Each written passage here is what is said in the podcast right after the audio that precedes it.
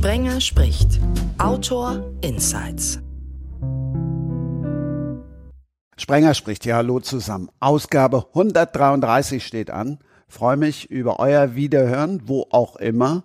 Und freue mich auf ein Wiederhören mit zwei in der Runde, die schon mal dabei waren und die nicht nur deshalb vieles gemeinsam haben. Hallo Till Räther. Hallo, freue mich sehr, wieder dabei zu sein.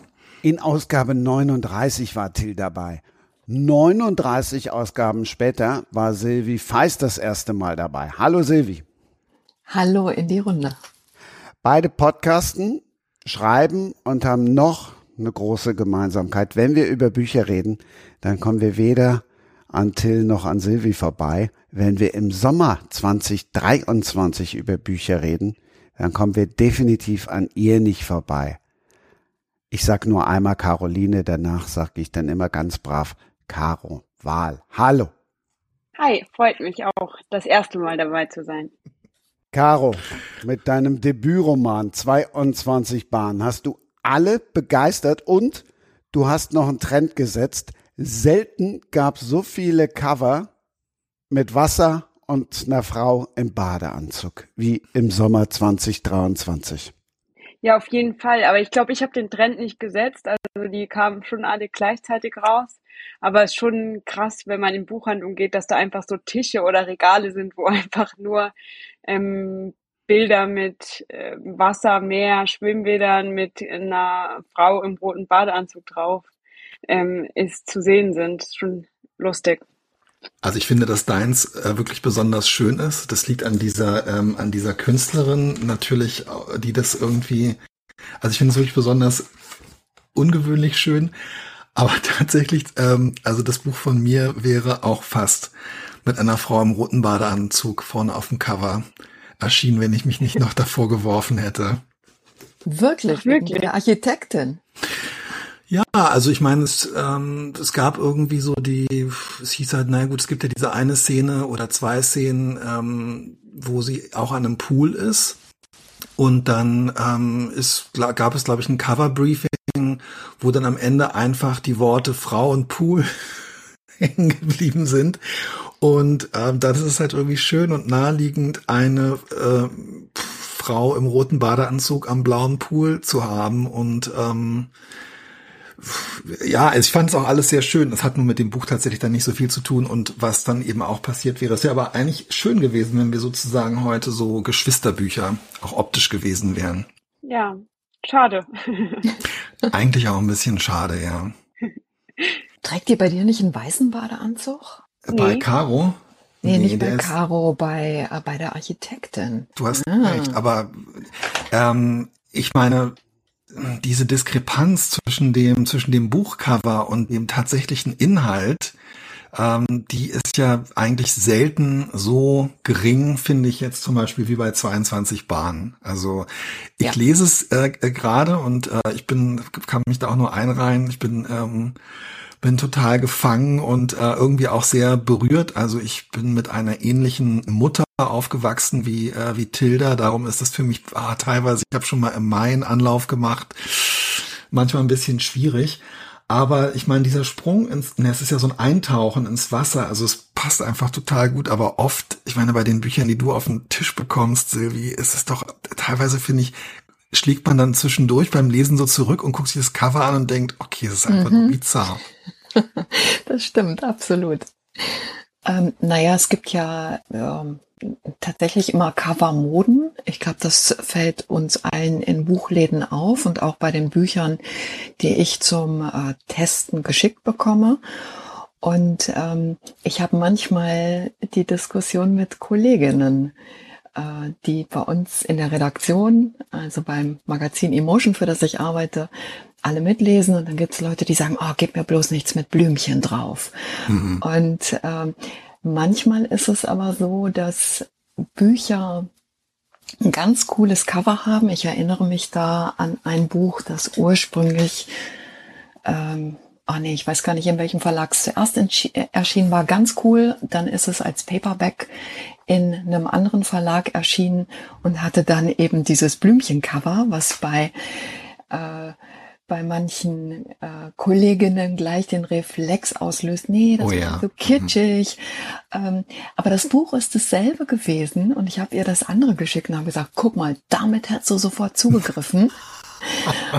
und äh, da, da muss man sich dann manchmal eben auch den Leuten in den Vermarktungsabteilungen ähm, beugen, die dann äh, möglicherweise ein fantastisches Buch unter einem Cover untermogeln und zu einem Bestseller machen, ähm, wo, wo man im ersten Augenblick denken würde, ach, ist ja vielleicht doch ein bisschen seicht.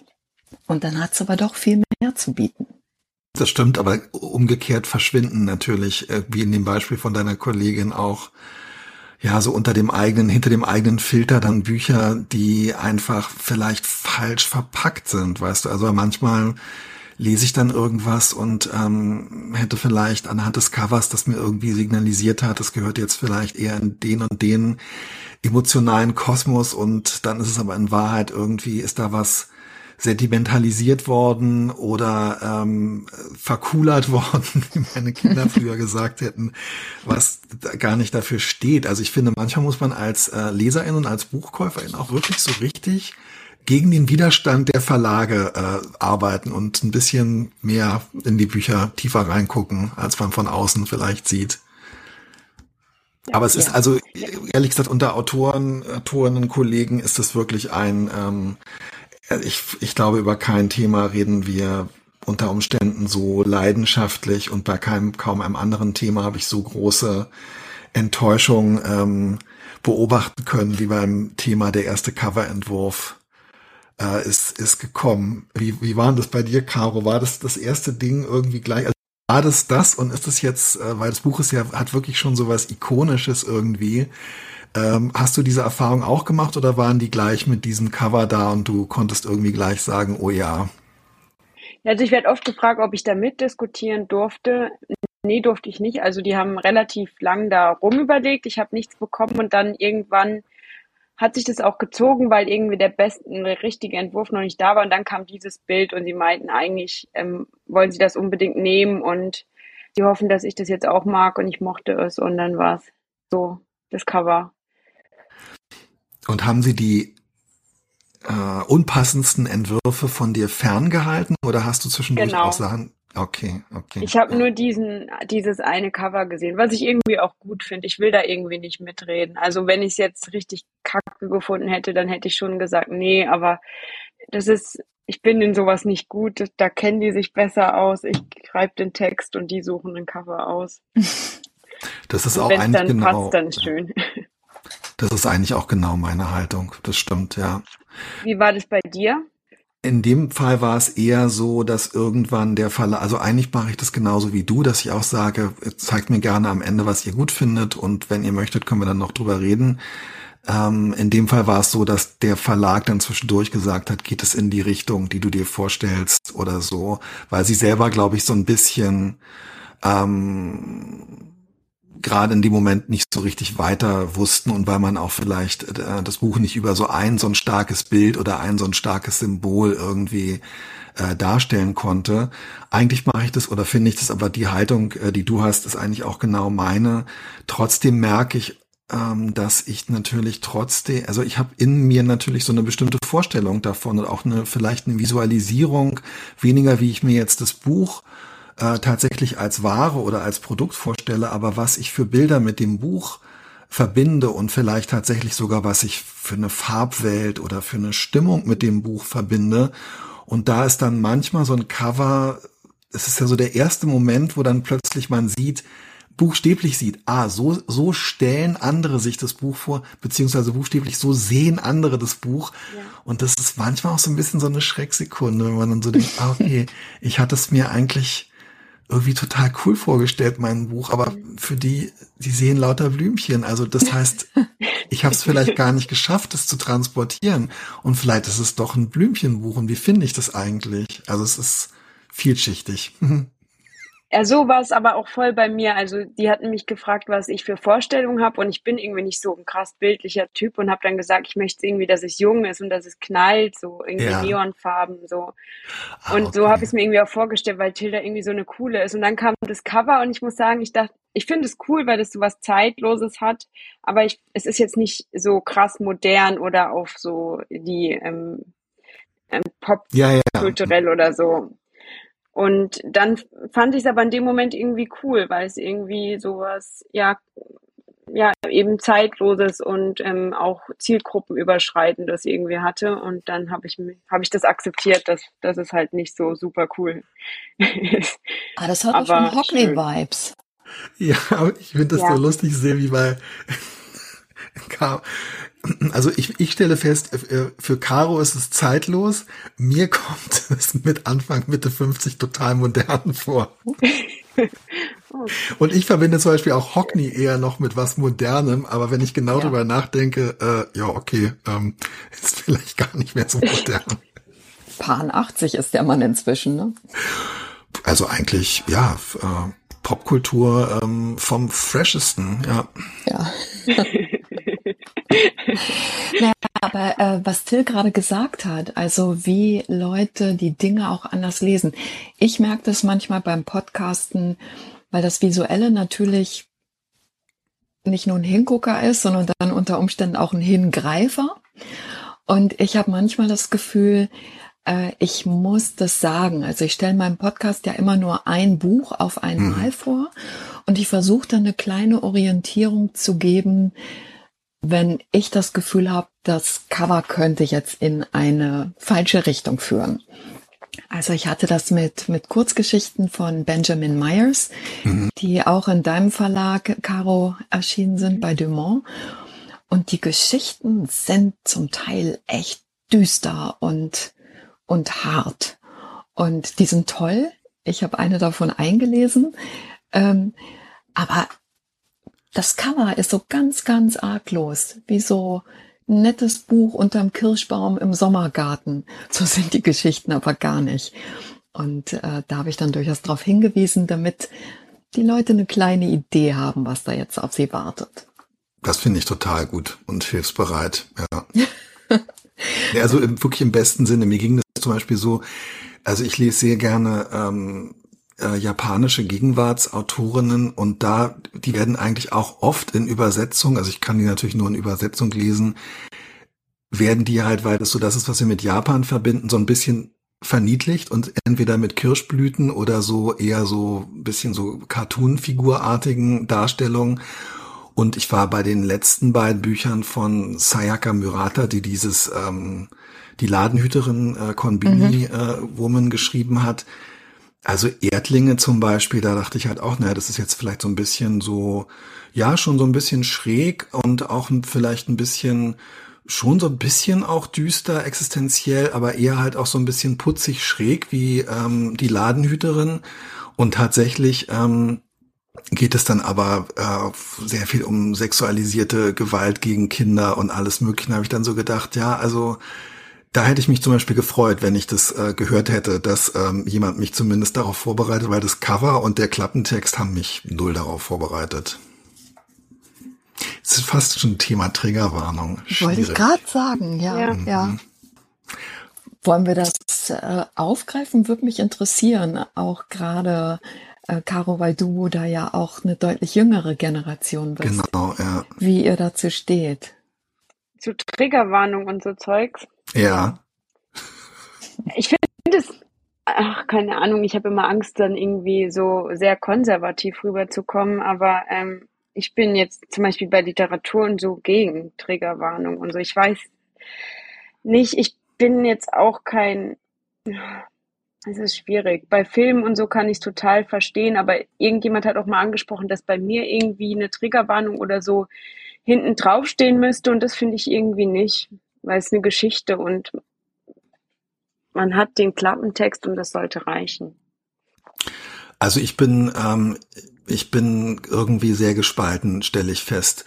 Und zwar dahingehend, dass ich mich eigentlich selber, also ich, es gibt ein paar äh, Kolleginnen, finde ich, die das jetzt ähm, Also ich erinnere mich zum Beispiel bei dem Buch, ich glaube von, oh, ich will jetzt nichts Falsches sagen, von Jasmina Kuhnke, Schwarzes Herz. Ich glaube, dass ähm, die Triggerwarnung sozusagen am Ende steht. Jetzt bin ich nicht ganz sicher. Also ich habe so ein bisschen das Gefühl, ich fände, das fände ich zum Beispiel total gut, wenn man nicht damit begrüßt wird und sozusagen unter Umständen tatsächlich auch vielleicht nicht, wenn man eben nur für den Plot liest und total abgehärtet ist und dann vielleicht denkt, ah, okay, schade, jetzt weiß ich ja schon, da finden irgendwelche Verbrechen statt oder so, also dass es tatsächlich auch wie ein Spoiler ist. Aber wenn man Wert darauf legt, dass man irgendwie lernt, man kann hinten im Buch gucken, ähm, dann finde ich es eigentlich ehrlich gesagt schon gut. Und ich habe zum Beispiel festgestellt, dass ich, also ich habe vor ein paar Jahren angefangen, auf dieser Plattform Goodreads äh, sozusagen mhm. zu protokollieren, was ich ähm, lese und immer so eher vielleicht auch manchmal so ein bisschen für mich als Notiz so zwei, drei Sätze dazu zu schreiben. Und ich habe aber gemerkt, dass ich ähm, dass da so ein bisschen zur Kultur gehört, also zumindest in der Blase, in der ich mich bewege, und dass es mir nicht schwer gefallen ist, dann äh, so kurze Triggerwarnungen zu schreiben, vor allem bei Büchern, wo das bisher in den Rezensionen noch nicht so war und wo es halt wirklich schon richtig krass ist. Also bei dem Beispiel zum Beispiel von der Myrata ähm, Earthlings heißt es Erdlinge, glaube ich, da hätte ich gerne gewusst, dass das äh, wirklich in, in Gewaltorgien ich hätte mich da gern drauf eingestellt und zwar gar nicht unbedingt, äh, weil es mich jetzt persönlich aufgrund von traumatischen Erfahrungen irgendwie triggert, sondern weil ich schon finde, dass ähm, ich finde es auch dem Buch gegenüber fast unfair. Also ich lasse mich unter Umständen auch auf eine andere Art ein und bin in einer anderen Verfassung und in einer anderen Stimmung und äh, habe auch sozusagen einen anderen Kontext, wenn ich ein bisschen weiß, was auf mich zukommt. Ähm, aber es ist für mich ist es irgendwie ein offener Prozess und ich bin schon irritiert von aggressiven Forderungen nach, nach Triggerwarnung, aber ich bin auch noch mehr ähm, irritiert von so ganz aggressiver Ablehnung. Ja, verstehe ich. Also so diese Lösung, dass man es zum Beispiel auf die letzte Seite schreibt, ja, finde ich ja. zum Beispiel, verstehe ich sofort, weil wenn es hinten auf dem Klappentext steht, ich weiß nicht, es stört mich einfach. Ja, ja, genau, das finde ich auch, ja. So irgendwie in die Geschichte eingreift, ich weiß gar nicht, was genau mich stört, aber wenn man so einen Platz dafür findet, wo jeder weiß, da muss ich reinschauen, wenn ich irgendwie ähm, das möchte. wissen möchte, worauf ich mich einlasse, dann finde ich es cool. Mhm, ja, so. tatsächlich ähm, haben mir die ähm, das wahnsinnig nette Presseteam vom Heimon Verlag in Österreich, die haben mir mal erzählt, dass sie das jetzt sehr konsequent machen und dass sie das halt auch als Angebot an die BuchhändlerInnen verstehen. Also ähm, die ja auch nicht jedes Buch lesen können und die dann aber beraten können, weil die, die Leute, die bei ihnen Bücher kaufen, äh, dann ja zum Teil kennen, manchmal auch über Jahre, auch mit persönlichen Geschichten jenseits der Vorlieben. Und dass die dann eine Handhabe haben, jemand halt auch nochmal zu sagen, ah, äh, weiß gerade nicht, ob das so bei dir reinpasst. Und ähm, die verstehen den Service da halt auch in die Richtung. Das ist ja dann eher Beipackzettel als Triggerwarnung das finde ich gar kein schlechtes Bild, äh, ehrlich gesagt. Also das, ähm, äh, ich finde, wenn man das eben an, also das ein Beipackzettel kann man lesen oder kann man nicht lesen und man kann ihn halt auch sozusagen im übertragenen Sinne wegwerfen oder man kann ihn halt sehr ernst nehmen. Und das finde ich eigentlich eine ganz gute Kategorie für Triggerwarnung. Also in dem Sinne, dass sie halt, wie Caro das sagt, nicht in auf dem Klappentext oder wie so eine Vorschaltseite oder so in das Werk eingreifen, aber dass sie halt an der Stelle die dem Werk beigegliedert ist, das Werk irgendwie, ich finde das eigentlich genau richtig, ja. Wir könnten hier Impulse geben. Wir sagen das jetzt künftig einfach immer überall. Ja, das sind natürlich auch so Diskussionen, also wo ich dann selber auch mich äh, fragen muss, warum ähm, äh, ja, also habe ich diese, führe ich solche Diskussionen zum Beispiel auch ergebnisoffen ähm, oft genug selbst mit äh, mit den Verlagen, für die ich äh, für die ich geschrieben habe, weil ich zum Beispiel das Thema noch nie angesprochen habe. Und wenn mich jetzt jemand fragen würde, äh, wie steht eigentlich, wie stehen eigentlich die KollegInnen bei BTB und wie stehen die KollegInnen bei Rowold zu Triggerwarnungen, dann könnte ich dazu überhaupt nichts sagen. Und eigentlich finde ich das fast so ein bisschen komisch, weil ich dann zum Beispiel manchmal selber so in dem Arbeitsprozess äh, gefangen bin, dass ich mich mit solchen aktuellen Themen, die aber eigentlich unmittelbar so das das Handwerk betreffend gar nicht beschäftige, muss ich sagen. Tja. Ja, ihr seid ja Autorin und Autor. Ich bin ja nur Journalistin und äh, Buchpodcasterin.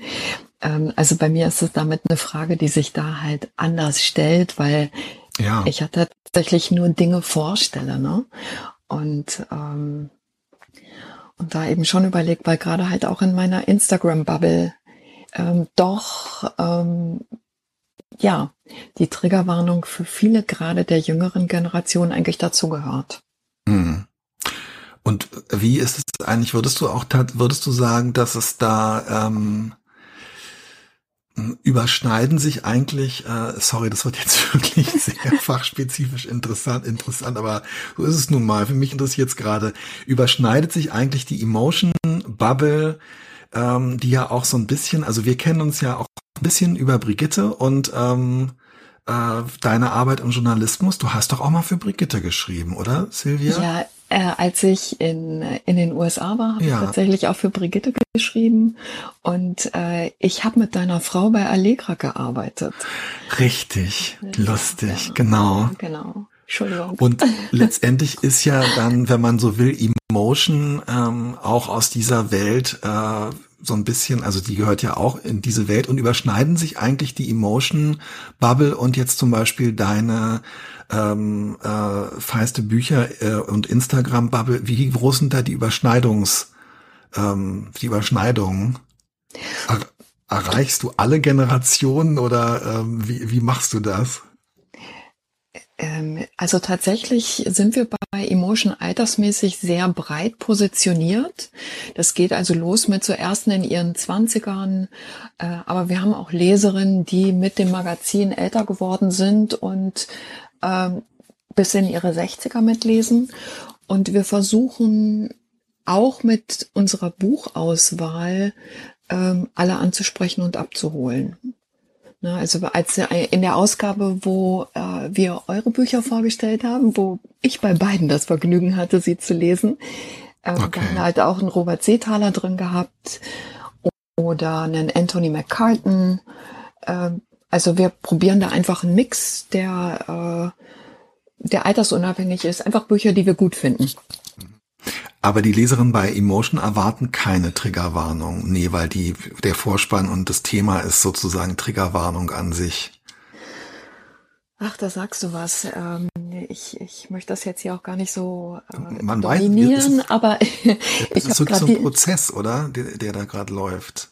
Also wir schreiben keine Triggerwarnung rein, weil es bei uns kurz ist. In der in der Sommerausgabe haben wir Bücher dabei und ich habe das Gefühl, dass Menschen, die Urlaubslektüre suchen. Ich finde, es gibt zwei Richtungen. Also es gibt einerseits Leute, die wollen richtig einfach was Tolles, Leichtes für einen Strand oder wo auch ja. immer man äh, liegt und liest.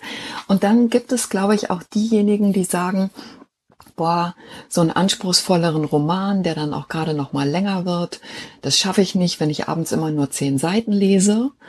Und da haben wir auch einen Mix gemacht. Aber es gab zum Beispiel ein Buch, ein Debüt aus den USA, wo, wo ich dachte, ja, äh, das, äh, das kann so, das kann was Schmökeriges haben. Und es gibt eine ganz wunderbare Liebesgeschichte da drin in den acht, spät 1948 geht's los bis in die 70er Jahre. Und es kommt ein so grausamer Mord darin vor, dass es ein Buch ist, das ich zwar überzeugt empfohlen habe, aber ich habe reingeschrieben, Achtung, ne, manchmal habe ich ein schlechtes Gewissen, ich falle in ein Buch rein, ich mag's gleich total. Und jetzt stelle ich euch hier einen Summer Read vor, der, der sich traut, die Tragik des Lebens nicht auszusparen. Mhm. Und das ist wirklich das, also es ist rassistisch begründeter Mord und das ist wirklich richtig grausam. Und ich habe das Buch trotzdem drin gelassen, aber ich habe eben diese Form der Triggerwarnung gefunden und habe gesagt, ja, gibt wirklich wunderbare Naturbeschreibungen, eine ganz tolle Entwicklungsgeschichte der Heldin, aber ähm, ich habe auch Taschentücher gebraucht. Aber das finde ich total, ja, finde ich irgendwie gut und verantwortungsvoll und für mich als äh, als als Verbraucher wäre es genau das Richtige gewesen. Das hast du sehr clever gemacht, Silvi. Auch, dass Danke. du so jetzt die Frage von Till gar nicht beantwortet hast, welche Gemeinsamkeiten zwischen deinem Podcast und Emotion bestehen. Äh, naja, mein, mein Podcast ist ja mein Privatvergnügen. Und wir haben gerade so eine dichte Arbeitsphase gehabt, okay. dass mein, dass mein Podcast äh, tatsächlich auch ein kleines bisschen pausiert hat. Ich habe morgen freien Tag und äh, da steige ich ein. Übrigens mit einem Schwimmbadbuch. Äh, Caro leider nicht mit deinem, aber äh, äh, ja, dein, deins äh, habe ich ja auch schon aufgegriffen gehabt. Ähm, ja, äh, also es ist es ist so, dass es Überschneidungen gibt, weil ich natürlich Bücher, die ich gut finde und die ich für unser Magazin auswähle, mich einfach oft auch so bewegen, äh, dass ich dann halt auch noch mal eine Podcast-Folge mache oder sie passen in den Mix gerade gut. Äh, und ähm, ja, von daher gibt es da durchaus Überschneidungen. Darfst du die Bücher für Emotion immer selbst ähm, komplett aussuchen oder ähm, wird es dann diskutiert und man schaut, dass alle Verlage dabei sind und so weiter. Nee, die wähle ich aus. Also ähm, ich bin nicht Kulturredakteurin, sondern ich bin eigentlich Senior Editor, wie das heißt. Also ich bin bei uns Tech-Chefin, mache Themenauswahl mit, bin so in verschiedenen Sachen eingebunden und die beiden Seiten, die ich inhaltlich immer betreue, sind die Literaturseiten seit einigen Jahren. Und ähm, ich wähle die Titel aus und ähm, wir haben zum Glück ein äh, sehr begeistert, ein sehr lesebegeistertes Team und ich verteile dann die Titel an die Kolleginnen. Und ähm, von daher haben wir halt so einen Mix, ne? Also ich weiß zum Beispiel, äh, wir haben im Leseteam eine Kollegin, die ist gar nicht mehr bei uns, aber die hat gesagt, kann ich nicht weiter mitlesen. Äh, Annalena Lüder, die, äh, die liebt Krimis und äh, ja, das ist meine Go-To-Frau, wenn es um Krimis geht, weil die da auch eine ganz andere Expertise hat als ich. Die hat einfach viel, viel mehr Krimis gelesen als ich. Und ähm, ja, von daher äh, bin ich diejenige, die auswählt, aber ähm, ja, wir achten mit den Verlagen so drauf. Ich versuche es ein bisschen fair zu machen. Also ich meine, oft sind die Programme ja so toll und dann kommen alle Bücher zur selben Zeit. Aber ich will natürlich jetzt nicht, um bei euren Verlagen zu bleiben, also Dumont und Rowold. Also ich, ich kann nicht eine Ausgabe machen, wo dann von sieben Büchern drei, drei Rowold-Titel und drei Dumont-Titel dabei sind. Das wird nicht gehen. Also da, da gucke ich halt schon, dass es sich ein bisschen ausgleicht. Es ist aber schon so, dass Literaturkritik oder du hast so eine interessante Formulierung vorhin äh, verwendet, Silvi, du hast gesagt, du testest Bücher. Äh, wenn ihr jetzt gerade über die Arbeit sprecht, wer da was liest und so, das ist schon, ähm, und das ist, glaube ich, was, worüber, ja, ich weiß es zwar als Journalist, aber als Autor mache ich mir nicht so richtig Gedanken. Das ist natürlich schon eine Arbeit, die zum großen Teil äh, in der, ja, wie soll ich das nennen, also im, im Privaten und eigentlich auch unbezahlt stattfindet, oder? Also ich glaube, es gibt wahrscheinlich keine LiteraturkritikerInnen oder meinetwegen BüchertesterInnen in Deutschland, die einfach von neun bis 17 Uhr liest und dann zweimal in der Woche in der Zeit auch noch entweder eine Rezension schreibt oder einen Podcast aufnimmt und den Rest der Zeit irgendwie was anderes macht, sondern der, der, der wichtige, der essentielle Teil der Arbeit ähm, findet eigentlich äh, doch immer in der Freizeit statt. Und eigentlich ist jede Art von Buchkritik und Buchtestung irgendwie Labor of Love und Selbstausbeutung. Bam. Oh, bam, mir da ist jetzt was gedroppt mit der Selbstausbeutung.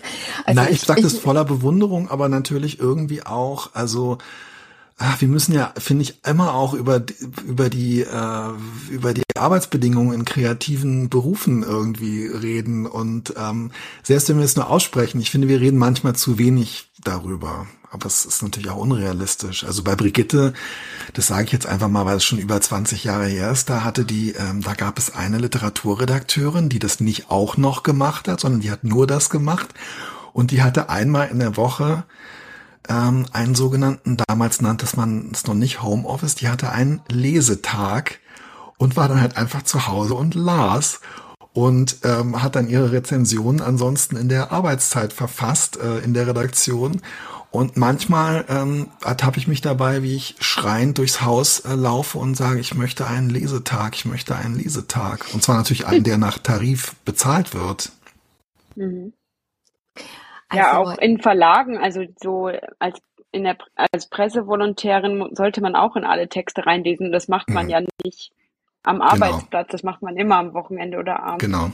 Und man hat dann irgendwie auch nicht Zeit, noch andere Sachen zu lesen. Also während ich Volontärin war, habe ich, glaube ich, extrem wenig sonst gelesen, sondern nur Texte für die Arbeit quasi, was auch Spaß gemacht hat. Natürlich, sonst würden wir es alle nicht machen. Aber es ist schon manchmal, also wenn man es ein bisschen hinterfragt, findet man es ein bisschen ungerecht, ja. Ich hebe ja. da auch gern den Finger. Ja. Ja, wir schuften alle nicht im Bergwerk, also das ist, das ist ganz klar, aber trotzdem ist es so ein bisschen so, dass ähm, ja der Anteil unbezahlter Arbeit in Kreativberufen ist, glaube ich, äh, auch was, was mal ein bisschen beleuchtet werden muss. Es hat ja auch was, was ich jetzt abseits von meinem Brot- und Butterjob noch wertfrei benutzen kann, mit Wertschätzung zu tun. Also ne, ja. beim Brot- und Butterjob ist die Wertschätzung, ist die dann siebenstellig. Ähm, in dem Bereich, wo worüber wir reden, geht es ja eher um eine kleinere Wertschätzung dann. Ne? Aber ich finde, damit hat es tatsächlich auch was zu tun, ja. Ganz sicher. Naja, ich, ich kenne das in so Phasen. Ähm, wir machen zweimal im Jahr ein Buchspecial vor den, vor den großen Messen, also vor Leipzig und Frankfurt. Dann haben wir halt 35 Bücher drin. Ähm, dafür habe ich mir eigentlich einen Lesetag ausbedungen, also für das Anlesen, ne, dass ich, dass ich überall mal reinlese und dann einfach auch gucke, was kann was sein, was könnte zu Sehr welcher gut. Kollegin passen. Ähm, das klappt da schon, aber du hast recht, die Leserei als solche findet in der Freizeit statt. Das ist einfach so für alle bei uns, die mitlesen.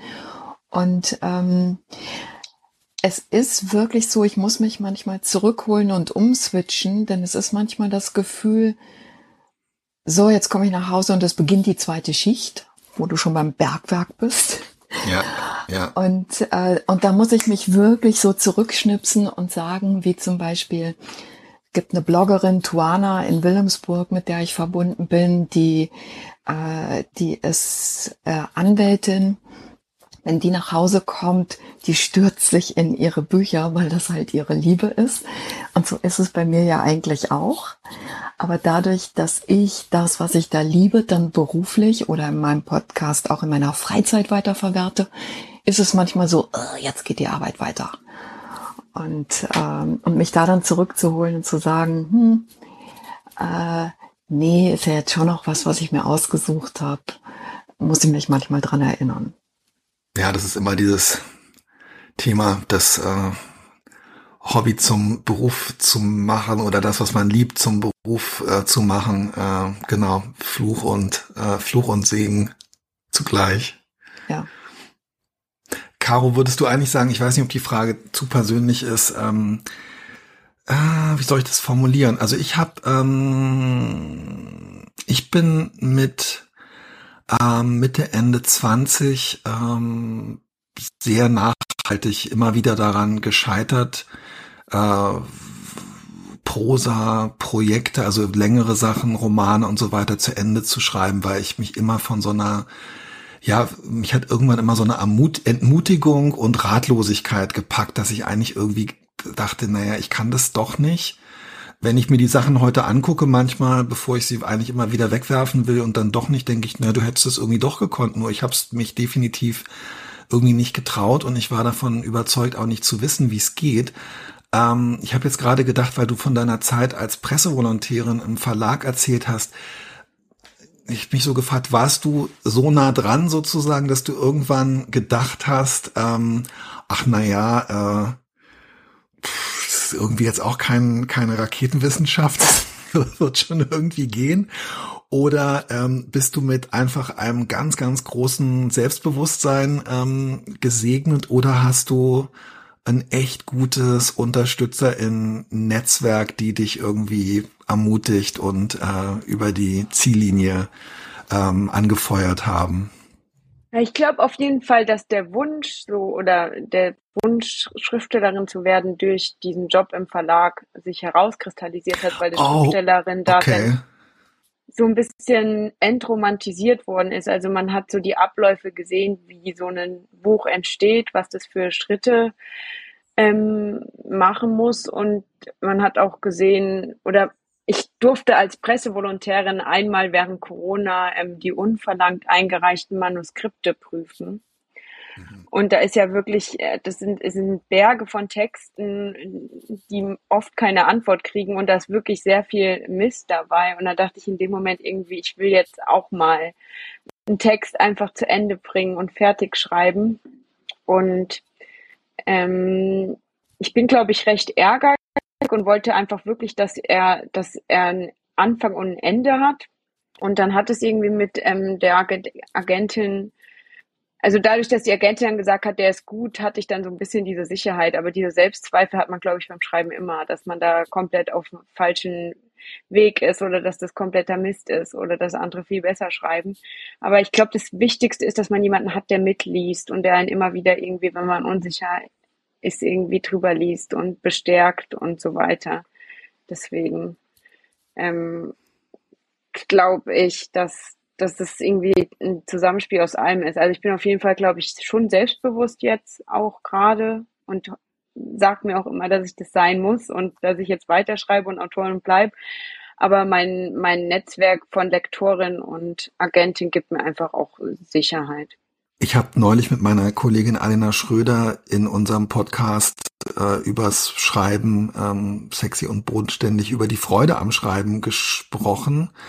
Und da sind wir eigentlich so zu dem Ergebnis gekommen, dass uns das beiden zu Beginn gar nicht so klar war, dass eben wirklich diese Zusammenarbeit und auch dieses Unterstützung erfahren und vielleicht auch andere unterstützen, dass das eigentlich so mit das Schönste ist. Und da ist mir klar geworden, und das war für mich eben so ein richtiges Schlüsselerlebnis, als du was anderes gesagt hast, dass das für mich, als ich angefangen habe, ähm, ernsthaft ähm, Prosa zu schreiben, war das für mich einfach sowas, ex das, dieses extreme Klischee von dem äh, Autor, auch gerne männlich äh, gegendert, der einfach in seinem, in seinem Zimmer verschwindet und dann da irgendwie ohne Einflüsse der Welt ähm, sich quält und sich schindet und dann irgendwann mit dem mit dem Geniestreich äh, rauskommt wieder. Also es war für mich einerseits sehr einsam und obwohl ich schon eine Journalistenausbildung und ähm, Kurzgeschichten veröffentlicht hatte und so irgendwie auch eine Blackbox, aber wenn ich es jetzt so mir anhöre, war es vor allem halt total eine total romantische, also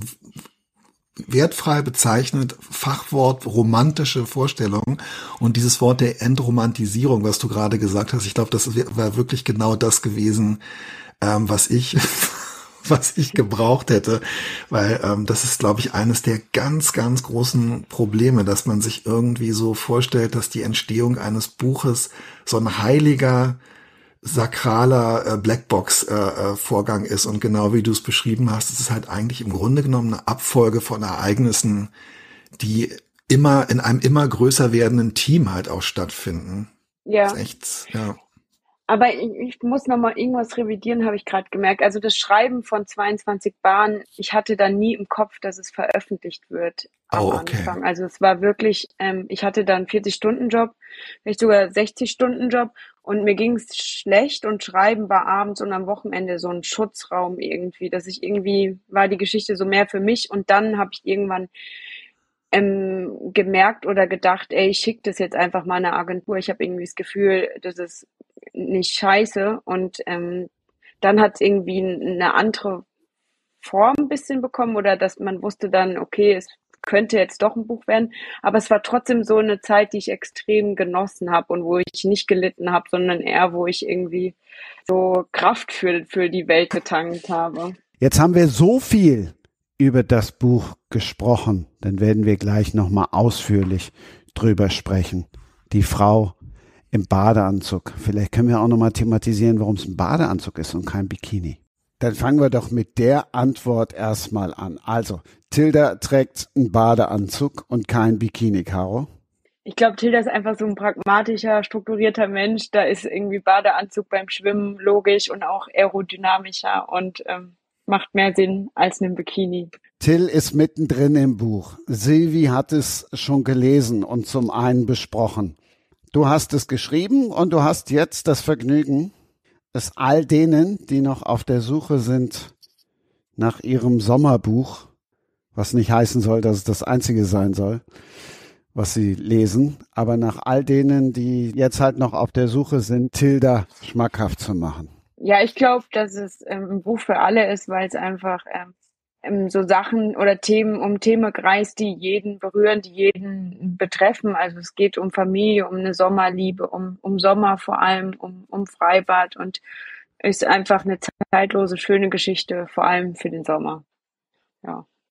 Ähm, das ist kein Pixie-Buch, ne? Kennst du noch die Pixie-Bücher? Ja, ich bin, ja, natürlich, ich bin irgendwie bei so äh, Sachen über mein Buch sagen, bin ich das nicht ist, so stark. Das ist das so schwierig. So gerne.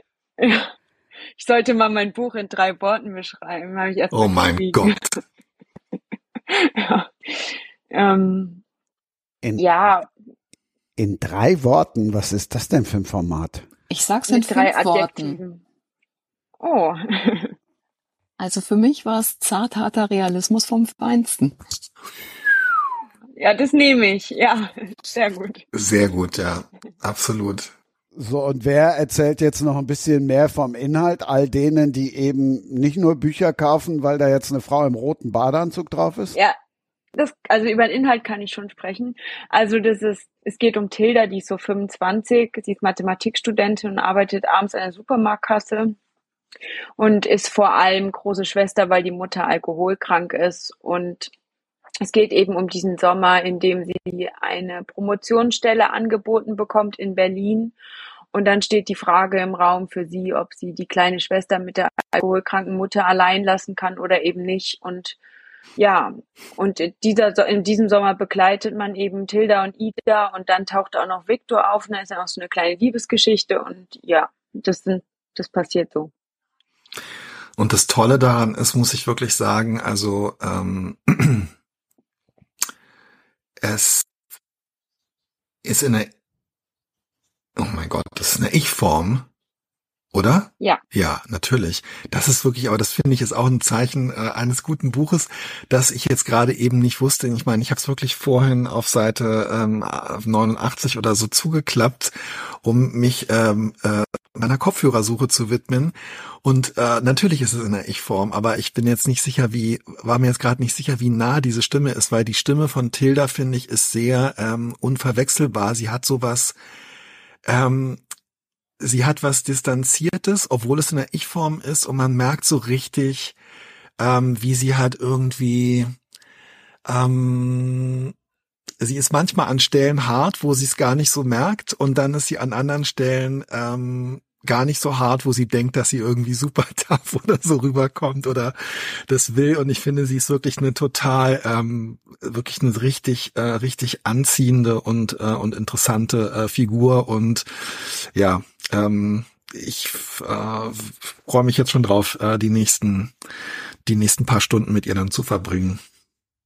Ja, das wollte ich auch irgendwie, dass sie so hart wirkt, vor allem also auf den ersten Blick und immer sehr berechnend und kühl, aber dann irgendwie doch sehr zerbrechlich ist und auch eigentlich so eine romantische Person ist, was sie sich nie zugestehen würde, aber auch so was Verträumtes hat. Also genau diese, diese Ambivalenz ähm, war irgendwie so ähm, der Wunsch bei dieser, bei dieser Figur. Ja, ich finde das wirklich total faszinierend mit der, also ich versuche gerade wieder, ähm, ich bin gerade ne, dabei, eine Leseprobe zu, ähm, zu verfassen, teilweise so eigentlich für mich selbst und äh, natürlich hauptsächlich auch für den Verlag. Äh, und ich schreibe das zum ersten Mal seit langem in der Ich-Form und ich finde, das ist einfach wirklich in dem Fall es ist ja, also ich finde, es ist noch mal schwieriger, genau so Nähe und Distanz und Wahrnehm Selbstwahrnehmung und Fremdwahrnehmung, da entstehen halt noch mehr Überlagerungen, finde ich, als wenn man aus der, ähm, aus der dritten Person erzählt. Und ich finde es total faszinierend, wenn es gelingt, finde ich, gibt es fast nichts äh, Schöneres, als eine schöne Ich-Form zu lesen. Wenn es misslingt, finde ich, ist es eigentlich immer richtig furchtbar. Aber ähm, äh, vor allem finde ich, ging das dir auch so? Es ist, es ist so trügerisch einfach. Also ich finde, man hat so das, ähm, das Gefühl, ach, das schreibt sich ja irgendwie äh, viel leichter in der Ich-Form. Jedenfalls geht's mir so. Und dann nach einer Weile merke ich, oh nee, aber ich vergaloppiere mich da auch schnell in so, ich werde schnell so unscharf und ich muss mich eigentlich noch mehr konzentrieren, das irgendwie so, so wirklich bei der Figur zu bleiben, ohne vielleicht mich da auch so, ich weiß es nicht genau. Also ich finde es echt schwierig, muss ich sagen. Ja, ich glaube, dadurch, dass sie so ein bisschen so alt ist wie ich und ähm, vielleicht auch manchmal dieses Unmittelbare oder so, dass es schon irgendwie die Grenzen so ein bisschen verschwimmen von eigener Wahrnehmung und der Wahrnehmung der Figur. Ich glaube, wenn ich jetzt aus einem, auf einmal aus der Sicht ähm, von einem 80-jährigen Mann schreiben müsste, dann würde ich da äh, auf jeden Fall noch mehr Schwierigkeiten haben. Mhm. Dann würde ich, glaube ich, auch lieber in dritter Person schreiben. Aber es ist auf jeden Fall bei Tilda ist es mir leicht gefallen, weil sie irgendwie da war. Ich wusste irgendwie, wie sie denkt, was sie macht und dann, dann war es irgendwie vielleicht auch leichter, komplett sich in diese Perspektive reinzuschmeißen. Aber wie ist es bei dir? Schreibst du immer unterschiedlich? Schreibst du mal ähm, in erster, mal in dritter Person? Nee, ich habe also alles, was bisher veröffentlicht worden ist von mir, außer Kurzgeschichten, äh, war immer in der, ähm, also ich glaube, man nennt es personale Erzählweise. Das heißt, man kriegt halt aus der dritten Person wirklich nur das mit, was die Person selber auch mitkriegen würde. Und im Idealfall ist auch eigentlich so ein bisschen die äh, beschreibende Sprache und die Metaphorik und so weiter das, was ungefähr der Gedankenwelt und der auch der Sprachwelt der Figur entspricht. Und ich verwechsel dann durchaus ähm, vor, äh, häufig die häufiger die Perspektive und passt dann auch die Sprache äh, leicht an, aber es ist immer aus der dritten Person, weil ich ähm, bisher auch, oh, es klingt jetzt so ein bisschen esoterisch, irgendwie nie eine Figur so nah äh, an mich selber ranlassen wollte. Vielleicht aber auch, ich glaube, das kann ähm, Silvia dann wieder äh, sehr gut nachvollziehen wir sind ja beide aus so einer ähm, Journalismusschule, also Allegra und äh, und alle, die sich dann davon haben beeinflussen lassen, wo man gerade so im, äh, wo man wir viel in der Ich-Form geschrieben haben, in Reportagen und in Kolumnen und in Glossen und so weiter.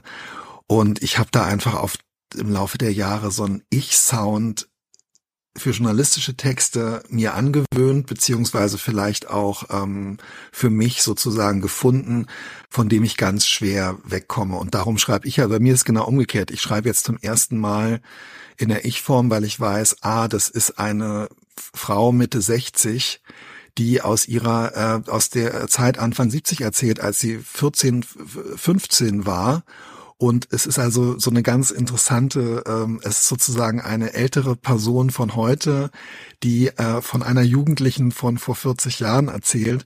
Und es ist so weit von mir ähm, weg, dass ich da mich jetzt irgendwie zum ersten Mal richtig aufgehoben in der Ich-Form fühle.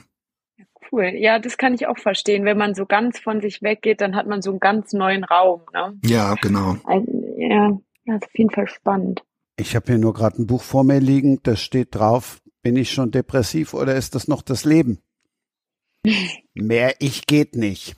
Genau, und das ist eben genau das, also dieses Buch, was ich vor zwei Jahren ähm, geschrieben habe oder veröffentlicht habe, das ist eben, das ist ja letztendlich, es ist ein erzählendes Sachbuch oder ein Essay, also letztendlich ein journalistischer oder ein Text im journalistischen Stil eher. Und das ist genau dieses journalistische Ich, was so leicht kuratiert, nicht verfremdet, aber natürlich ausgewählt in einem bestimmten Ton und mit einer bestimmten Mischung aus Nähe und Distanz aus meinem realen Leben, aber in der Stimme eines natürlich irgendwie literarisch hergestellten Ichs erzählt, was aber irgendwie nah an mir dran ist und was ich aber für solche Texte brauche und was ich irgendwie nicht verwenden kann, um Literatur, äh, Unterhaltungsliteratur, äh, Krimi oder so zu schreiben.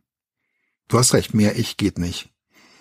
Weniger aber auch nicht bei dem Thema, finde ich, weil wenn man über Depression oder so schreibt, wenn es jetzt kein populärwissenschaftliches Sachbuch oder so ist, ich finde eigentlich bei allen Depressionsbüchern immer die Passagen sehr schwierig, die dann verallgemeinernd werden, weil das wie viele andere psychische Erkrankungen so eine individuelle Erfahrung ist, von der man sich dann hoffentlich als Leserin abgrenzen oder wiederfinden kann. Aber damit das passiert, finde ich, muss die Autorin ich sagen. Ja. Kann ich total verstehen. Silvi, hast du viele Texte in so Allegra Zeit in der Ich-Form geschrieben? Äh, ehrlich gesagt war ich bei Allegra auf der Stelle als Reporterin. Ich bin damals noch richtig gereist. Und, und du hast äh, nicht so New Journalism mäßig so äh, äh ich also so wie es dann äh, viele Jahre im deutschen Journalismus auch so verbreitet war, immer dieses der die Reporterin als das suchende Auge, was aber auch die eigene Erfahrung so ein bisschen spiegelt. Hast du äh, war dir erlaubt, das nicht zu machen?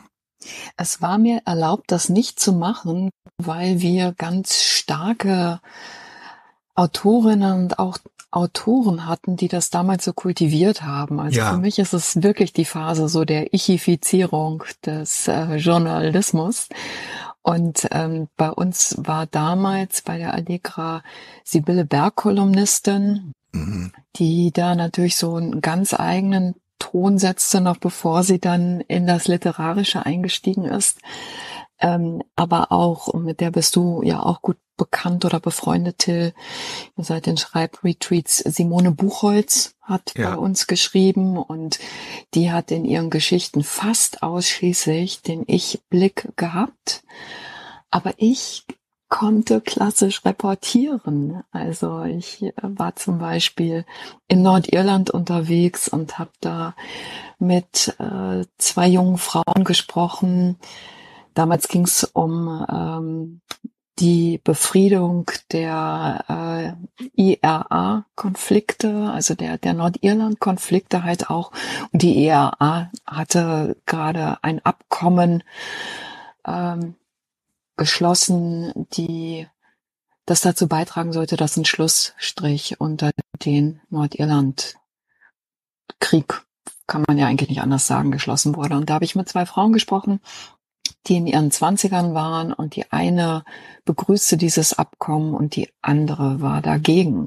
Mhm. Und, und ich durfte wirklich einfach diese Frauen in ihrer Welt und in ihrer Insicht in dieser Reportage äh, abbilden, einfangen und äh, fand es damals so super spannend, weil die, die dagegen war, das ist die gewesen, die die Gewalt viel stärker reflektiert hatte als die andere. Und äh, ja, also äh, ich habe von den Ich-Geschichten zu dem Zeitpunkt sehr wenig gemacht. Danke. für diesen, naja, im Ernst, ich meine, ähm, ich finde es total richtig, was du, dass du es äh, so ein bisschen herablassend, so hab ich sehen, nee, was war kritisch als Ichifizierung. Ähm, also ich sehe es halt auch total kritisch, aber ich war zum Beispiel, ähm, äh, also ich war jemand, von dem das auch ganz deutlich eingefordert worden ist, als ich noch freier Autor war und als ich dann angestellt war, genauso.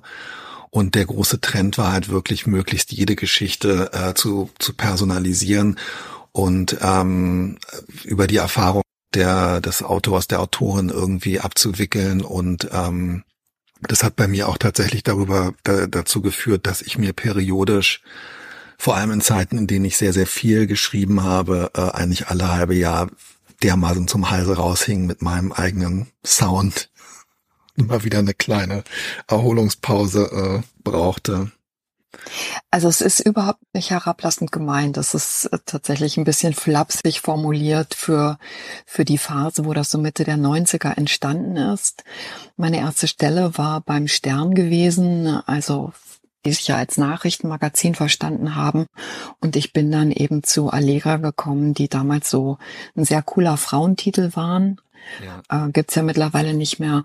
Und das war die Phase, wo, wo dieser Sound eben so aufkam. Ähm, ich sehe ihn, der spielt ja auch heute bei dir in der Brigitte-Welt, bei mir in der Emotion-Welt eine Rolle. Ich sehe es manchmal kritisch und da würde ich auch Caro gleich gern nochmal ins Boot holen. Ähm, ich habe manchmal das Gefühl,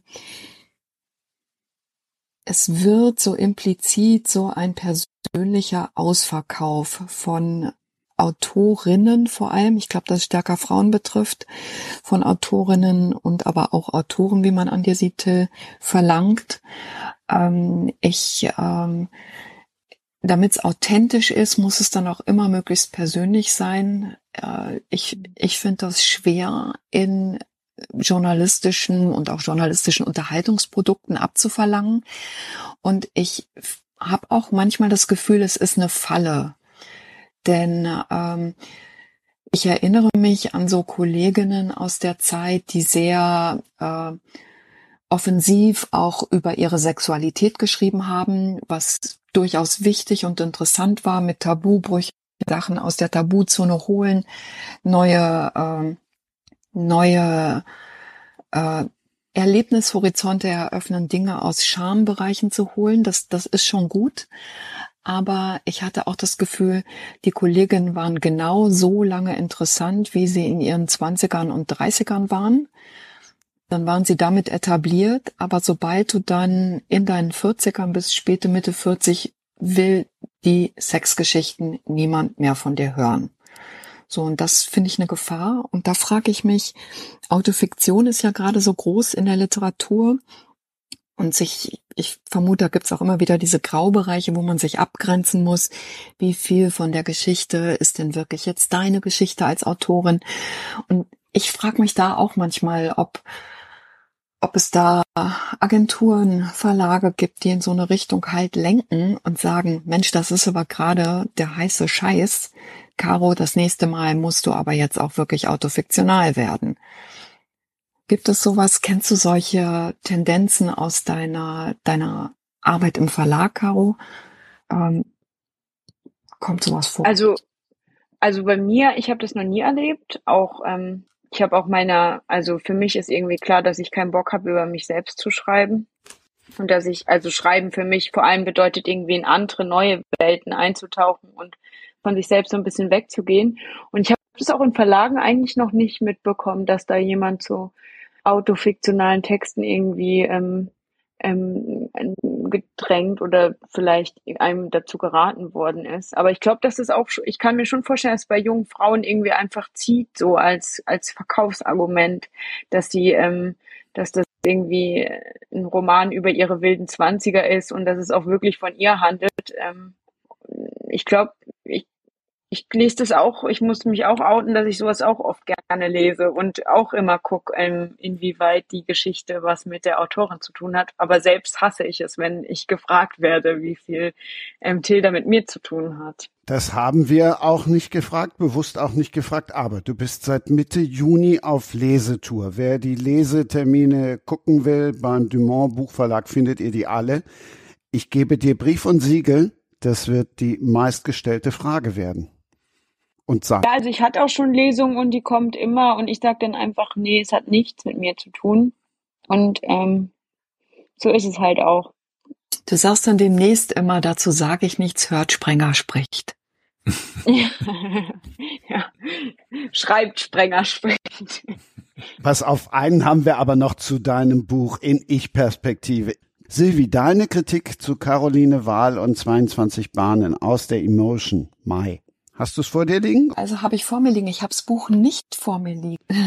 Also es ist tatsächlich so, dass äh, die Kolleginnen es gerade reihum lesen. Also dein Buch geht bei uns durch die Redaktion. Ich habe ohnehin eine kleine Bibliothek eingerichtet und das wandert gerade von Hand zu Hand.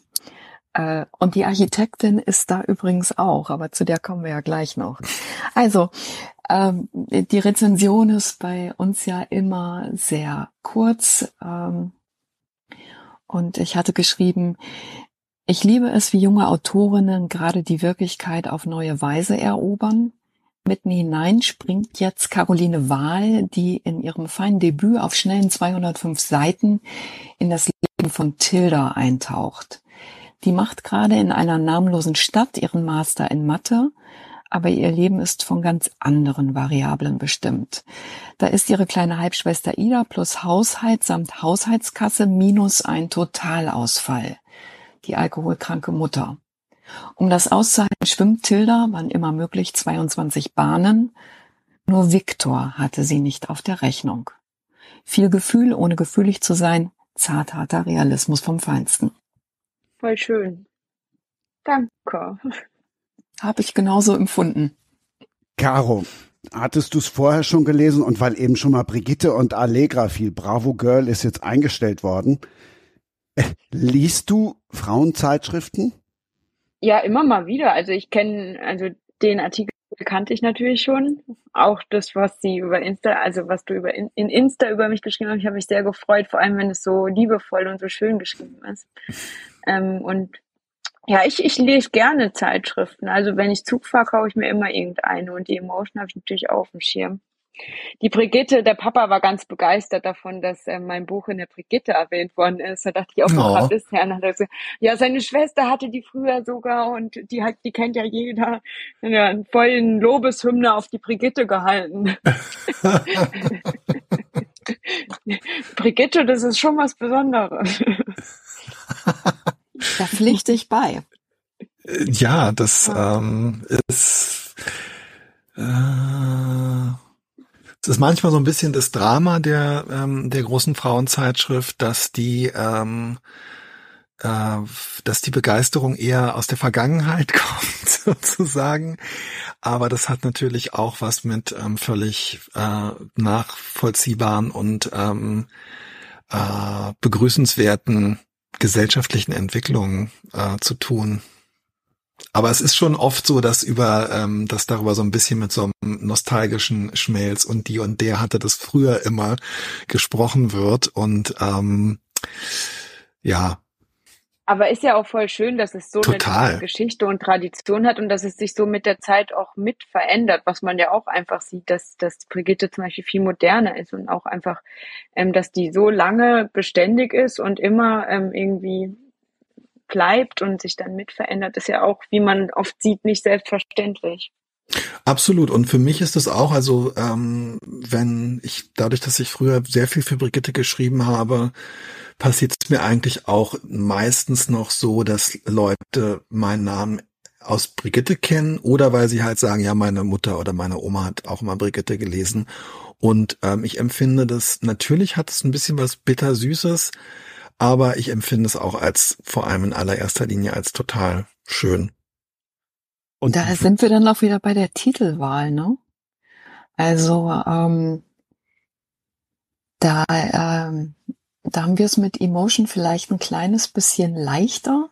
Also so ist möglicherweise etwas neutraler, aber die, die Hefte Brigitte, die dann das Flaggschiff ist und dann eine Petra und eine, eine für sie, ähm, die klingen dadurch natürlich vertraut und etabliert, aber auch ein bisschen angejahrter. Ja, also der Name Brigitte, ich glaube, dass äh, wir damals das 50-jährige Jubiläum gefeiert haben und festgestellt haben, die Umbenennung äh, oder die Verschmelzung von Konstanze zu und Brigitte zu Brigitte war irgendwie 1954 und damals war das ein Name, der als absolut äh, topmodern und ähm, zeitlos und äh, buchstäblich als hip irgendwie empfunden wurde und äh, man, du hast völlig recht, es ist gewissen Noten unterworfen. Naja, es ist eben, äh, das war Brigitte, Brigitte Bardot. Absolut, oh, absolut. Das, ja. Ja. Wir haben zwischendurch schon überlegt, also als ich noch bei Brigitte angestellt war, haben wir eine Zeit lang überlegt, ähm, ob wir nicht irgendwie vielleicht so Prämien ausschreiben äh, sollten, dass Leute ihre äh, Kinder wieder Brigitte nennen, damit der Name irgendwie wieder äh, in die Top Ten kommt. okay. Äh, also da, äh, bei, da muss ich sagen, gibt's tatsächlich bei unserer Marke eine, eine Verbesserung zum, zum Positiven. Ähm, das Logo ist bei uns anders gewesen und wir haben das Logo verändert. Okay. Und äh, mein amerikanischer Bonussohn, der hat schon mit äh, da war der 18, da hat er sich äh, die Emotion angeguckt und hat gesagt, Eurotypo, das war so eine serifenlose, als modern empfundene Typo, äh, die ist die Kontradiktion zu dem, was das Wort sagt. Das ist total gefühllos, so. Und, und er hatte vollkommen mhm. recht. Und äh, tatsächlich haben wir den Schriftzug angepasst und äh, versucht da auch ein bisschen mehr von dem Gefühl reinzuholen. Was ja alle Frauenzeitschriften, ob die jetzt Lisa, Tina oder weiß ich wie mittlerweile heißen, was ja alle gemein haben, ist, sie haben wenigstens immer noch Büchertipps drin, im Gegensatz zu den meisten anderen Zeitschriften. Das stimmt. Also unsere Leserinnen sind einfach Leserinnen und das gilt äh, für euch. Ich sag jetzt einfach nochmal euch bei dir, Till, bei Brigitte auch, also wo Angela Wittmann und äh, Maike Schnitzler ja die Besprechungen machen. Äh, Frauen lesen, glaube ich, sehr viel und zum Glück. Und äh, ja, und Frauen, die Magazine lesen, lesen in der Regel auch Bücher. Also zumindest die Magazine wie unsere lesen. Ja, ich bin immer nicht so sicher, ob es, ich gebe dir hundertprozentig recht, bin mir manchmal nicht so ganz sicher, ob es von den Zeitschriftenverlagen auch wirklich so gewürdigt wird. Also die Zeitschrift ähm, Brigitte Woman zum Beispiel hatte einen sehr, sehr starken ähm, äh, Literaturschwerpunkt. Die hatten zum Beispiel eine wahnsinnig schöne, ähm, also eigentlich keine Rubrik, sondern so eine Porträt- oder Reportageserie, weil das schon immer so vier, fünf Seiten waren, ein Buch und seine Geschichte, wo also ähm, vier, fünf, sechs, sieben Mal im Jahr ein Buch und seine Autorin und letztendlich dann auch die Entstehungsgeschichte ähm, porträtiert wurden. Also eigentlich so eine die untergegangene Kunst der Kulturreportage, wo also wirklich auch mal so über Handwerk, Biografie, Inspiration und so geschrieben wird. Ähm, aber Brigitte Woman ist eine Zeitschrift, die jetzt zum Beispiel leider von äh, Gruner und Jahr beziehungsweise von RTL gerade eingestellt worden ist. Um auch mal noch mal ein bisschen äh, was Düsteres zu sagen. Und das ich muss ich sagen, da habe ich, ja, da habe ich auch gerade so das Gefühl gehabt, es gibt da vielleicht ähm, äh, ja eine Geringschätzung nicht nur einer gewissen Altersgruppe von Leserinnen. Das war eine Zeitschrift, die sich eher ausdrücklich an Frauen ähm, über 40 äh, gewandt hat, aber gar nicht unbedingt ein sehr viel höheres Durchschnittsalter zum Beispiel als Brigitte hatte. Aber vielleicht auch, wo man so gemerkt hat, naja, so Bereiche wie Kultur, ähm, Literatur und so, das ist auch alles vielleicht nicht mehr in dem gleichen Maße anzeigen ähm, relevant, wie es vor 10, 20 Jahren war und dann ist das leider auch, äh, ist dann auch leider Schluss irgendwann. Ja, hat mich auch getroffen, weil ich die Kollegin sehr schätze. Ich habe tatsächlich für das Format ein Buch und seine Geschichte selbst auch mal geschrieben. Ähm, ich mochte auch ja. sehr die Serie mit, ähm, mit den Besuchen bei den Autorinnen, also wo vor kurzem jemand bei Dörte Hansen zu Hause war. Oh ja, ja, ja. Hat. Wirklich schön. Über den Arbeitsplatz, das fand ich auch wirklich richtig gut, ja. Wenn wir dann gerade dabei sind, dann stimme ich gerne mal mit ein. Sind wir schon wieder beim Thema Wertschätzung. Dafür springen die Verlage dann jetzt alle, weil sie meinen, das ist der heiße Scheiß, auf TikTok auf. Ist es dann nicht eher, lese ich nicht eher oder höre ich nicht eher, wie jetzt hier in dem Fall, mehr gerne über Autoren und Autorinnen, als jetzt zehnsekündige Videoschnipsel zu sehen oder serviert zu bekommen? Ich schließe das nicht aus. Ich finde, das ist find komplementär. Ja. Sehe ich auch so. Also kannst ja auch auf äh, TikTok, du findest ja auch äh, BookTok-Accounts, die deutlich mehr als zehn Sekunden machen und ähm, wenn das, für mich ist es eine, eine, einfach eine andere Art der ähm, Literaturvermittlung und ähm, ich finde auch, dass das eine mit dem anderen nicht so richtig was zu tun hat. Nur die Tatsache ist natürlich, also wenn jetzt auch noch Verlage, äh, Zeitschriftenverlage, journalistische Verlage, also deren Versuche auf TikTok äh, finde ich dann auch eher teilweise so ein bisschen unbeholfen und vielleicht auch eben unnötig, weil es gibt ja da genug Menschen, die das wirklich richtig gut äh, können. Ähm, äh, junge InfluencerInnen ähm, oder solange es noch kein besseres Wort dafür gibt, die sich dieser Kunstform wirklich äh, auf eine Art und Weise gewidmet haben, die einfach so professionalisiert ist, dass jede Redakteurin, jeder Redakteur, dem man sagt, jetzt mach doch auch noch mal einen TikTok, die können da einfach überhaupt nicht gegen äh,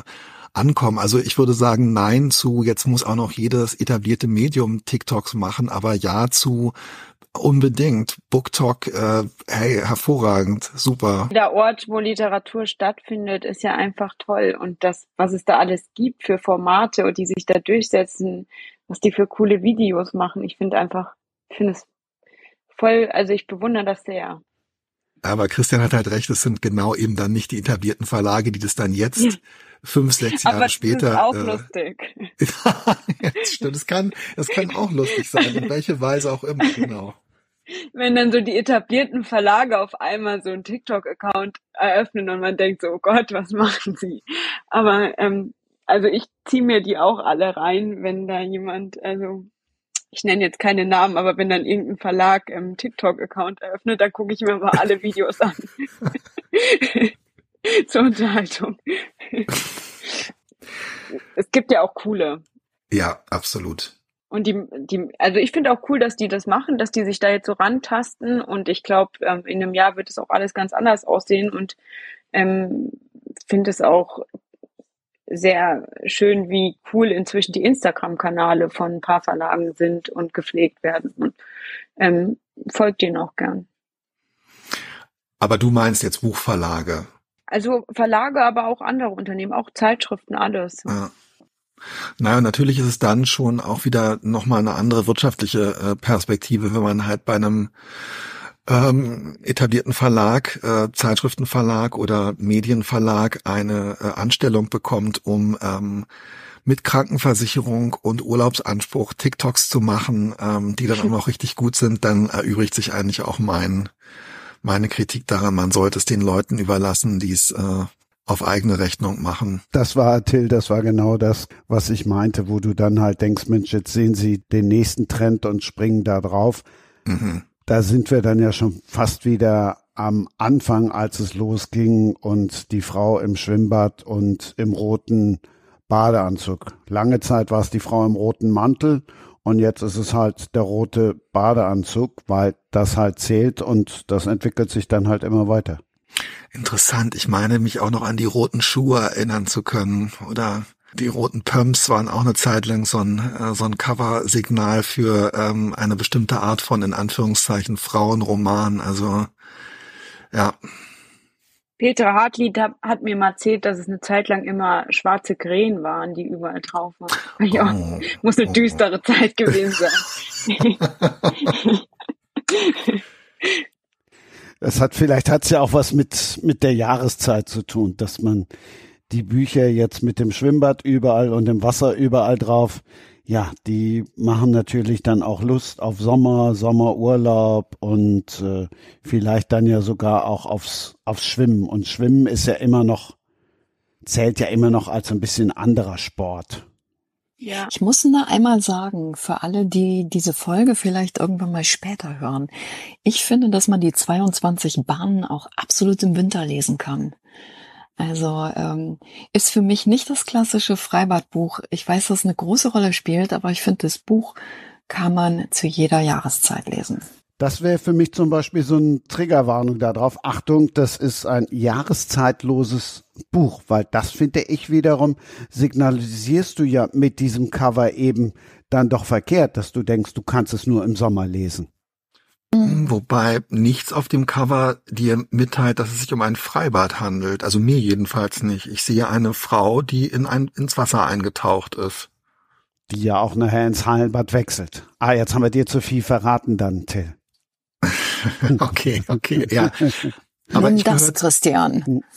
Ich gehöre zu den Menschen, äh, die sehr, die äh, völlig jahreszeitenunabhängig äh, lesen können und auch schreiben können. Also ich habe immer so ich neige schon auch dazu, eine Verbindung herzustellen ähm, als Autor und mich immer wieder dagegen wehren zu wollen, dass sozusagen das Wetter ähm, irgendwie doch in Beziehung gesetzt wird, entweder metaphorisch oder in Abgrenzung zur Stimmung der Figuren oder so.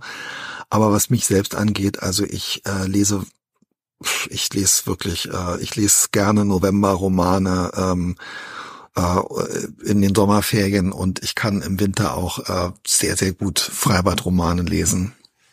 Ist bei mir genauso. Ist auch immer so, wenn man dann irgendwie einen Roman in, in, äh, liest, wo dann gerade irgendwie Weihnachten ist oder Winter, dass man dann so denkt, ach ja, der Winter ist auch was Schönes. Also ich lese auch komplett Jahreszeiten unabhängig und schreib's auch. Also ich habe den Roman im Herbst, Winter geschrieben, da war ich keinmal im Freibad. Das ist einfach so, das sind so andere Räume, da sind andere Jahreszeiten, da sind andere Orte, es ist alles einfach anders. Oder vielleicht auch ähnlich. je nachdem. Ja. Ich gehe ja mit, ich bin ja auch komplett bei Silvi, aber ihr kennt alle den Aufschrei, wenn im Sommer ein Wintertatort läuft, was dann los ist. Kein Kommentar. Heißt was im Ja, Sommer. das ist aber, das ist eigentlich tatsächlich dann entlädt sich in der schwülen Sommerhitze der Frust darüber, dass es den Tatort nur als Konserve gibt. Ja. Oder es entlädt sich einfach insgesamt, wie es immer Ja. wieder vorkommen muss, der ganze Frust an allem irgendwie. ja, irgendwann Ja. muss es raus, ne? Ja, Also, das heißt mehr Wintertatorte im Sommer. genau, absolut. Damit wir alle mal unsere angestaute Wut rauslassen dürfen. Als Genau. Ventilfunktion, genau. Mhm. Ich gucke sowieso kaum noch Tatorte, also insofern bin ich da raus. Silvi hat es ja auch schon gesagt, das ist ja das Schöne, der Podcast ist ja auch zeitlos. Die Bücher, die gibt's ja sogar schon ein bisschen länger. Hindert uns aber nicht, gleich auch über das andere Buch zu reden, was es schon ein bisschen länger gibt, wo auch mal eine Frau im Badeanzug drauf sein sollte. Komme ich immer noch nicht drüber hinweg. Also, beide Bücher sind schon länger da. Caro, weil es ja auch dein erstes ist und weil wir es jetzt auch schon oft gehört haben. Es gab so viel Lob, es gab so viele Huldigungen. Wie gehst du damit um? Hm. Ich freue mich und ähm, ja, ich habe, also ich, man sagt ja oft irgendwie, ich kann es gar nicht glauben. Inzwischen kann ich es glauben, weil man sich irgendwie dran gewöhnt und ich finde es einfach wahnsinnig schön, dass es so viele LeserInnen gibt und dass ähm, die alle meinen Text lesen. Ist einfach schön, ja. Kann da auch gar nicht viel hinzufügen. Ist einfach schön. Ist aber auch einfach schön. Es ist einfach schön und es ist toll, wenn du das einfach. Ähm, äh, ich finde, es ist auch wirklich, ein, äh, das ist ein Talent, was manch, was man, das habe ich aber auch erst im, im Laufe der Zeit ähm, so ein bisschen mehr auch mit mit KollegInnen so gemeinsam im Gespräch erarbeitet. Also äh, eben auch Freude und das Thema, über das du häufig jetzt gesprochen hast, Christian, Wertschätzung, dann auch wirklich, also das annehmen zu können und es auch ähm, genießen und für sich schön finden und es nicht auch wieder im Hinterkopf in Frage stellen zu können. Ähm, das ist eine super wichtige äh, Qualität, die man sich, wenn man sie noch nicht hat, erarbeiten muss und wenn man sie hat, ist es einfach toll. Ja. Weil wir ja eben. Also manchmal, ja. nee, sorry. Ja, man, äh, ja, okay. Ja, manchmal hatte ich das so am Anfang so, wo das irgendwie dann auf die Bestsellerliste eingestiegen ist oder so, dass ich irgendwie dachte, ja, du musst dich jetzt freuen, habe mich aber irgendwie nicht gefreut, Mhm. so, dass man manchmal so denkt, ja, jetzt freu dich mal, dass die alle so darüber sprechen und man denkt, ich muss, es ist irgendwie so ein Druck da oder auch ein Druck da, dass es dann auf der Bestsellerliste bleibt und so weiter. Es geht schon irgendwie immer so mit was anderem einher, aber in erster Linie ist es schön und im, ähm, ähm, ich genie genieße es auch mehr oder weniger meistens, ja.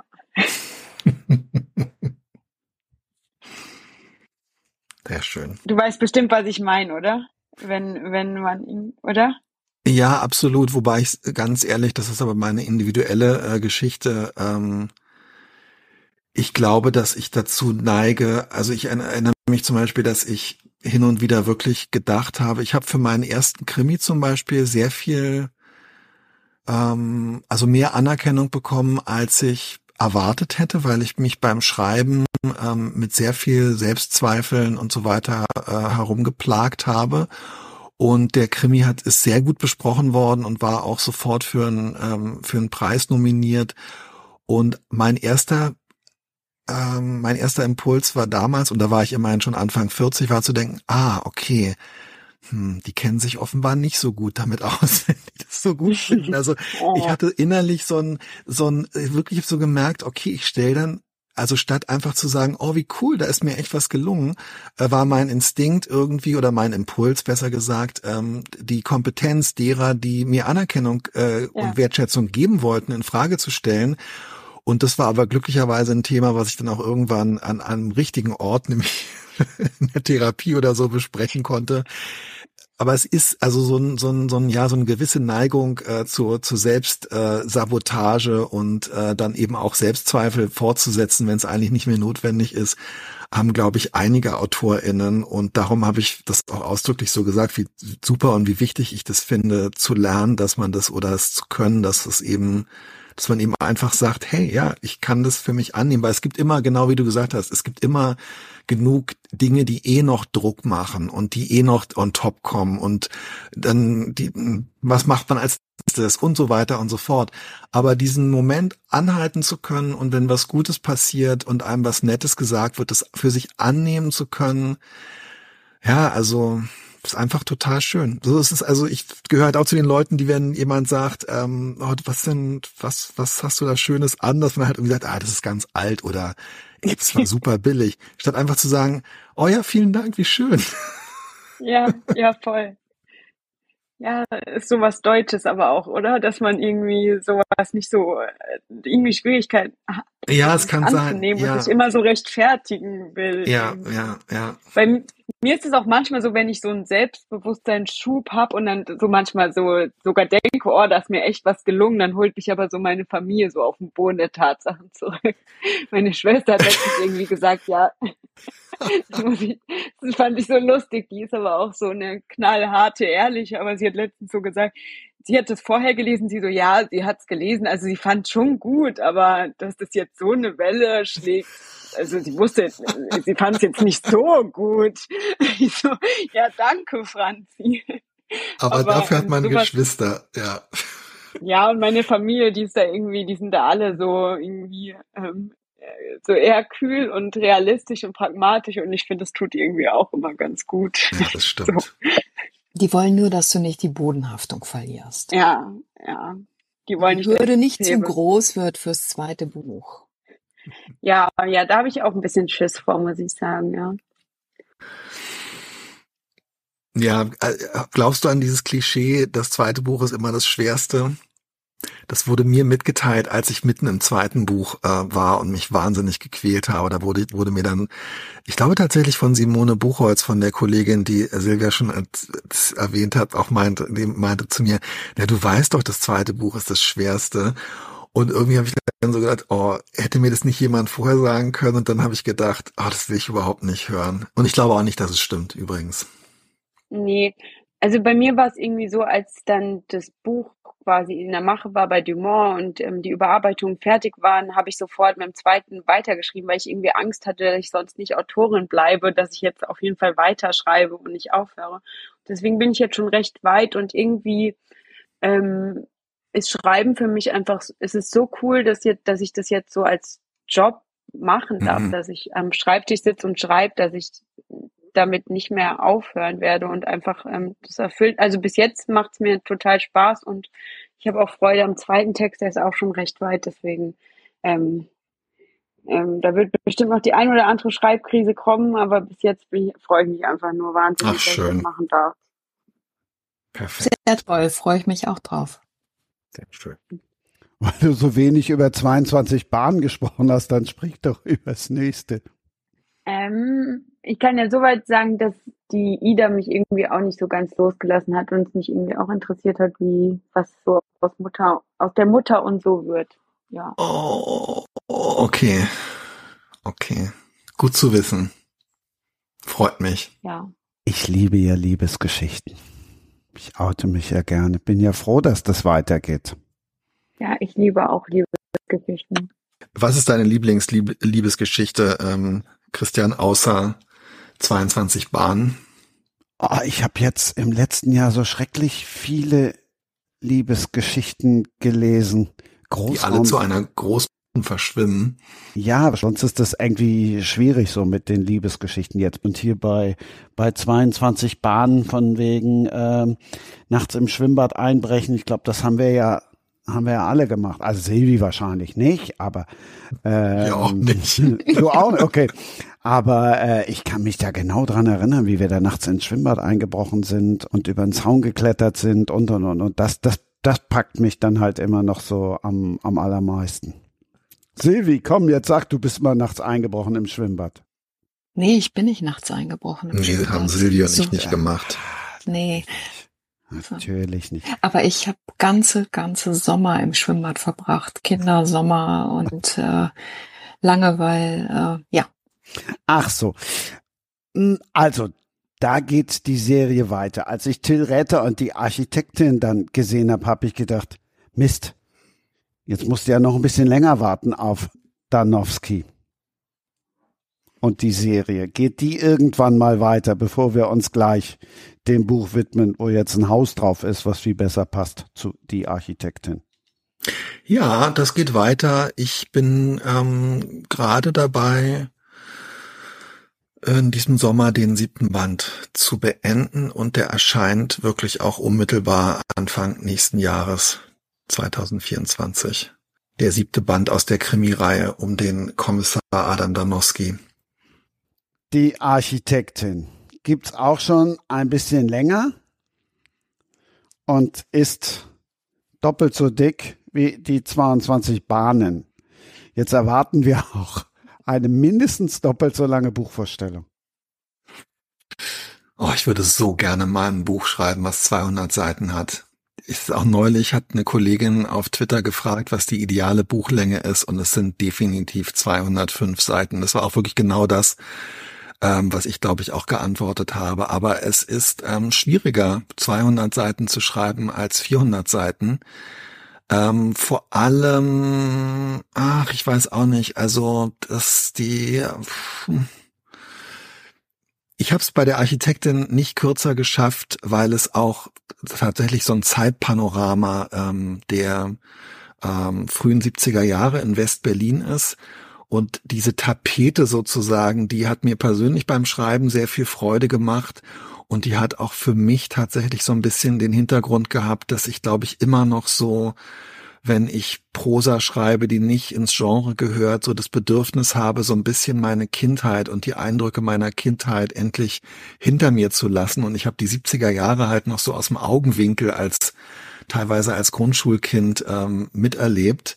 Aber davon abgesehen ist die Architektin einfach, glaube ich, ein Buch über ähm, ja, die Schwierigkeit ähm, auch als junger Mensch. Also die Hauptfigur ist 19, ähm, ein junger Praktikant bei einer kleinen äh, Westberliner Provinzzeitung, der durch Zufall und auch durch sein eigenes äh, journalistisches Unvermögen in den größten Bauskandal der Berliner Nachkriegsgeschichte gezogen wird und einerseits geht es darum, wie schwierig es ist, seinen Platz in der Welt zu finden und sich auch selber zu entscheiden und es überhaupt zu beeinflussen, mit was für Menschen man sich ähm, verbinden möchte und was eigentlich die Familie ist, die man in seinem Leben finden und von der man sich begleiten lassen möchte.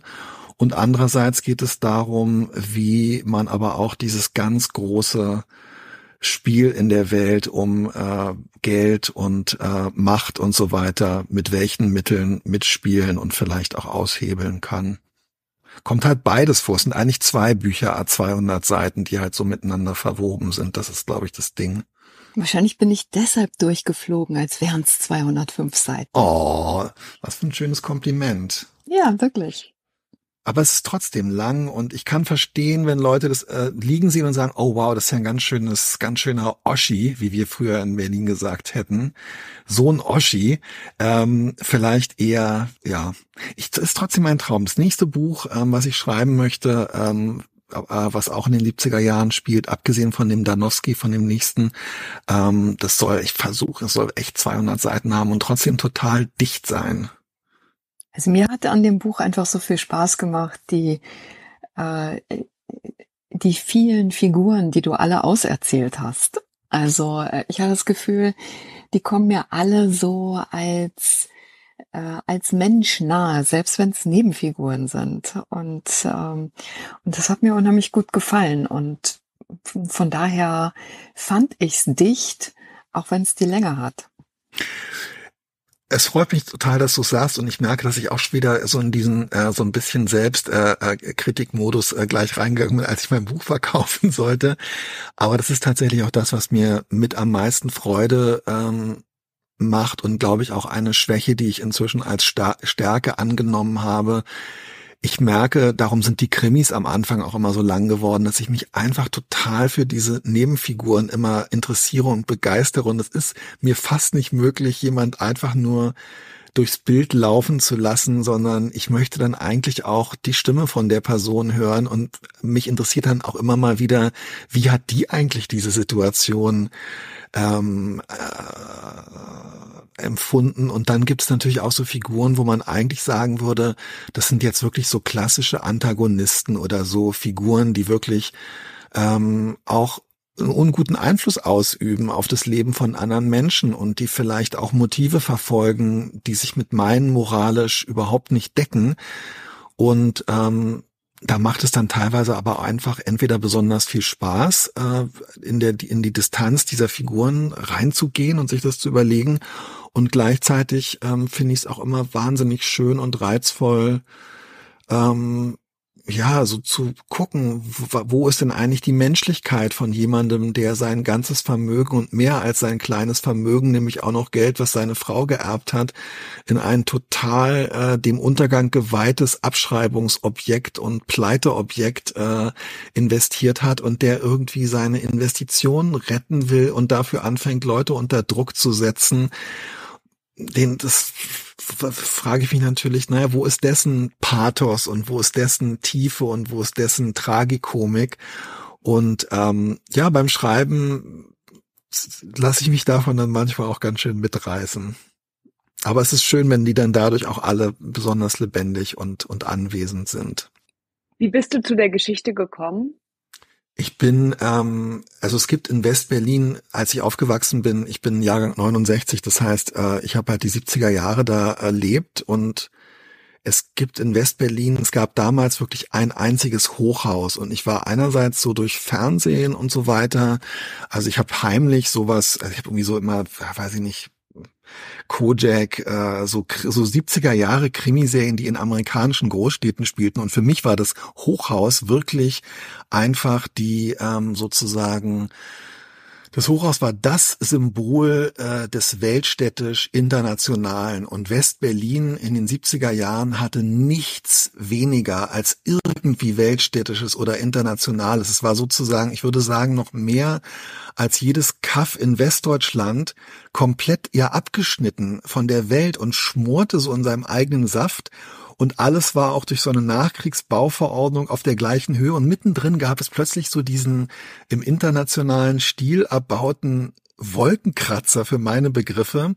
Und ich habe dann ähm, aber aus den Erzählungen meiner Eltern entnommen, dass es halt von Anfang an so eine Bauruine und eine Pleite war und dass niemand irgendwas darin gemietet hat und es hat hunderte Millionen gekostet, unvorstellbare Summen und ähm, das steht jetzt einfach so da und so weiter.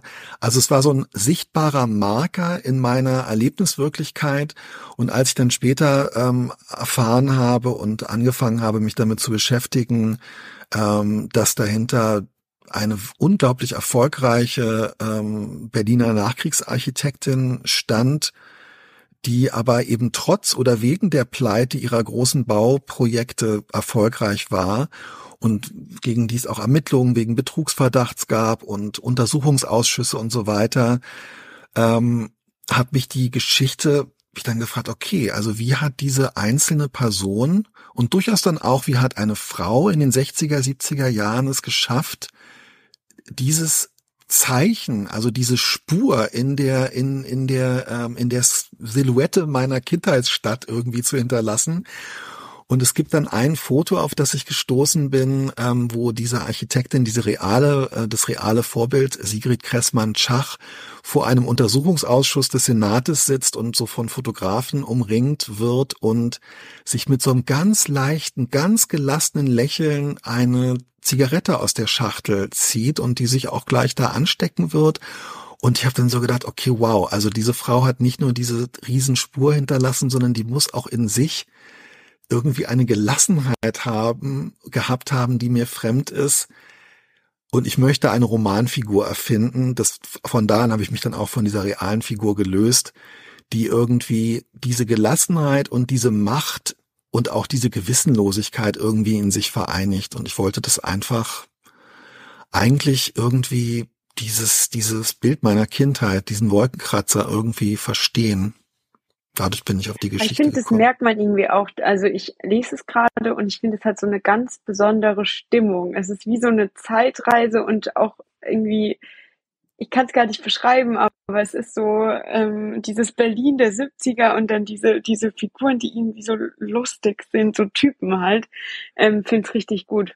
Ja, das freut mich. Das ist auch interessant. Ach ja, vorhin, also wenn, ähm, also was mich immer überrascht hat und das, äh, ich hab, ich fand das Buch eigentlich wirklich sehr äh, und ich finde diese Figuren sehr, sehr tragisch auf eine Art und sehr ernst und ähm, ich habe mich auch hin und wieder gefragt, ob das Buch nicht zu so düster ist.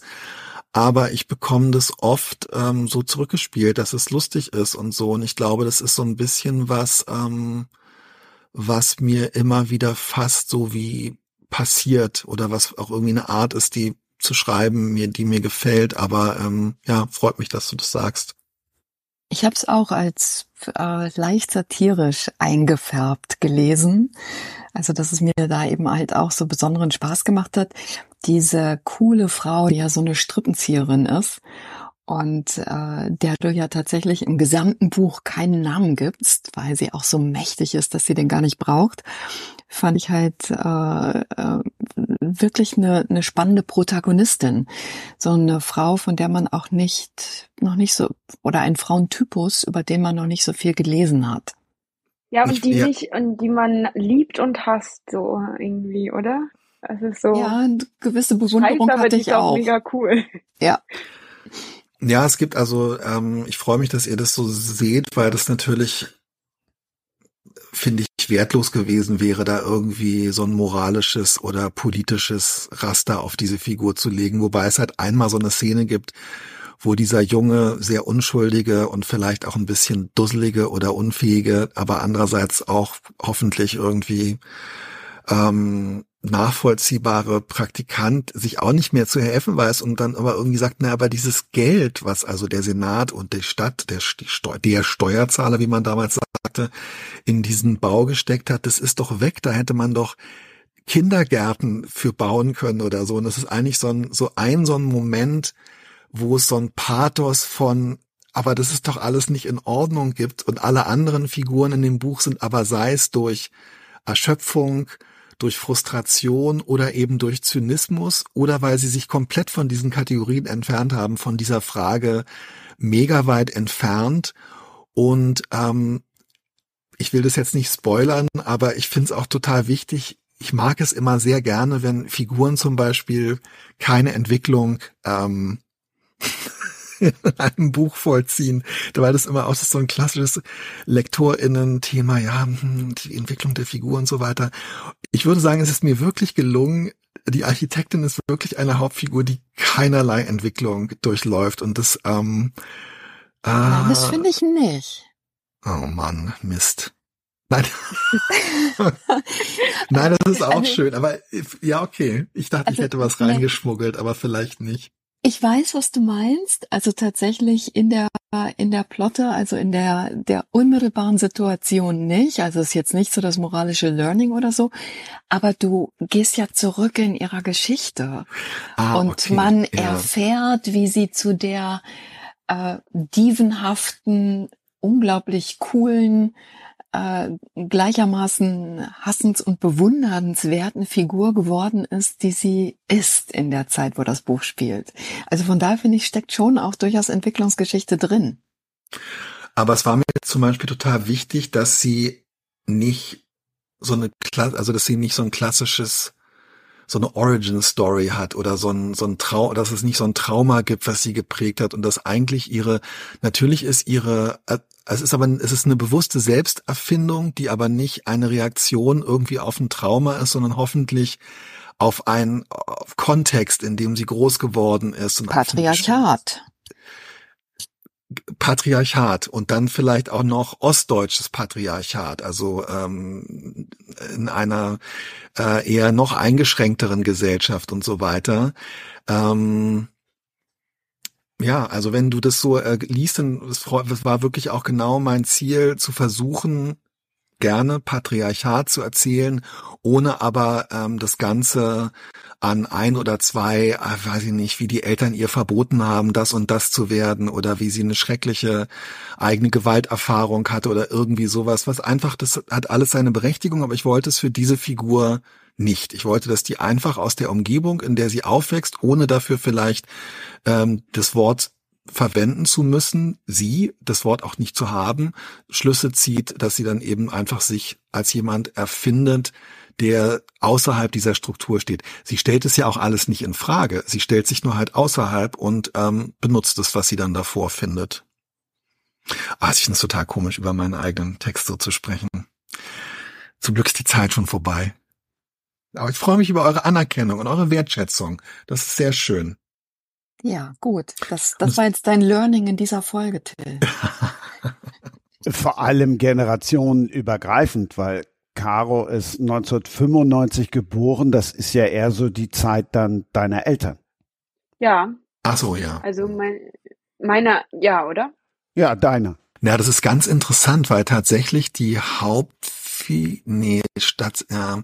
Also ich musste da selber immer, ähm, es ist total in, interessant, wenn man ähm, einen historischen, äh, wenn man einen historischen Roman schreibt, ich nenne das jetzt einfach mal einen historischen Roman, mir ist dann ähm, irgendwann aufgegangen, naja klar, also diese Hauptfigur, der junge Volontär Otto, der die Welt so ein bisschen mit staunenden Augen sieht und dann aber schon auch anfängt, seine eigene Welt für sich zu formen, indem er so eine WG gründet und eben auch die Freundschaften sucht, die er braucht, ähm, weil er eine im Grunde alkoholkranke oder depressionskranke Mutter hat, die ähm, nicht auf dem Sofa liegt, äh, aber auf in ihrem Lieblingssessel sitzt. Also ich habe da durchaus eine, ein bisschen eine thematische äh, Verwandtschaft, ähm, in, zumindest in dieser in dieser Figur gesehen, auch wenn es sich bei dir, glaube ich, anders äh, noch entwickelt und die Mutter von Otto nicht so bedrohlich ist. Ähm, Wobei es wird wenig von Ottos Kindheit erzählt und ich glaube, dass wenig von seiner Kindheit erzählt wird oder dass er, dass er selber wenig auf seine Kindheit zurückgreift,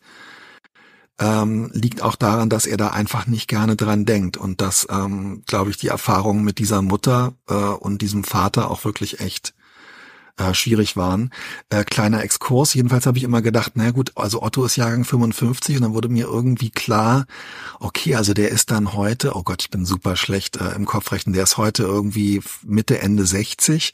Und dann habe ich immer gedacht, ah, das ist echt interessant. Also die und die Person, der und der Nachbar oder so in dem Alter, von denen ich immer nur denke, naja, die waren ihr Leben lang halt irgendwie ähm, äh, ein älterer Nachbar. Nee, natürlich nicht. Die haben Anfang der 70er Jahre mit ganz großen Augen ähm, erwartungsvoll in diese neue Welt geguckt.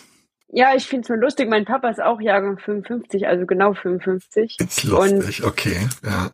Mutter 60, aber die sind halt also für mich ist das Buch dann wirklich so eine Zeitreise in so einen Ort, äh, der total fremd ist für meine Familiengeschichte oder so, weil die sind irgendwo in so einem schwäbischen Dorf aufgewachsen und deswegen ist es, glaube ich, sowas, was mich so äh, wahnsinnig interessiert, ja. weil das so so ein Ort ist, so eine Zeit ist, an die man halt nicht so leicht ähm, hinkommt und ich mag das über Bücher einfach lieber als über Filme und so, weil man es sich dann halt selbst ausmalt und irgendwie mehr spürt und das ist irgendwie, ähm, fesselt mich total. Das freut mich total, weil das ist natürlich mein, also es ist sozusagen das, was ich dir anbieten kann über die 70er Jahre. Wie gesagt, ich habe es ja selber nur aus dem Augenwinkel erlebt und damit meine ich, dass ich tatsächlich manchmal versuche, in dem Buch so ein bestimmtes Licht und so eine bestimmte Farbwelt äh, zu erzählen. Das ist dann eben buchstäblich das, woran ich mich äh, erinnere. Das sind aber eben wirklich eher so sinnliche und keine kognitiven Erinnerungen aus der Zeit. Und der Rest ist natürlich meine eigene Erfindung und Version, auch so vermittelt durch Bücher und Filme aus der Zeit und durch Zeitungsartikel und so. Und es ist tatsächlich auch einiges in dem Buch ähm, komplett frei erfunden, wo dann auch durchaus manchmal der Verlag gesagt hat, ach, das war ja interessant und Zeitkapseln waren damals ähm, verboten, weil die Leute da zu viele ähm, Nazi-Artefakte drin versteckt haben.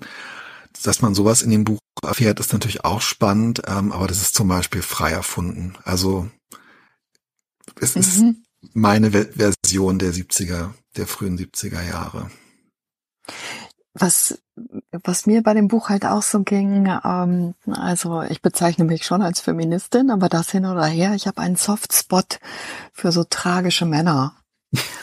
Und da, da sind so viele Männerfiguren, die, ähm, die meinen, eine gewisse Macht oder ein gewisser Einfluss ist in sie qua Geschlecht hineingeboren und die dann eben begreifen müssen, dass das so nicht ist. Und ich meine, das sind natürlich einfach ganz viele auch der Männer, die den Zweiten Weltkrieg ja. aktiv miterlebt haben, wenn Otto der 55 geborene der Jungspund ja. ist. Ne?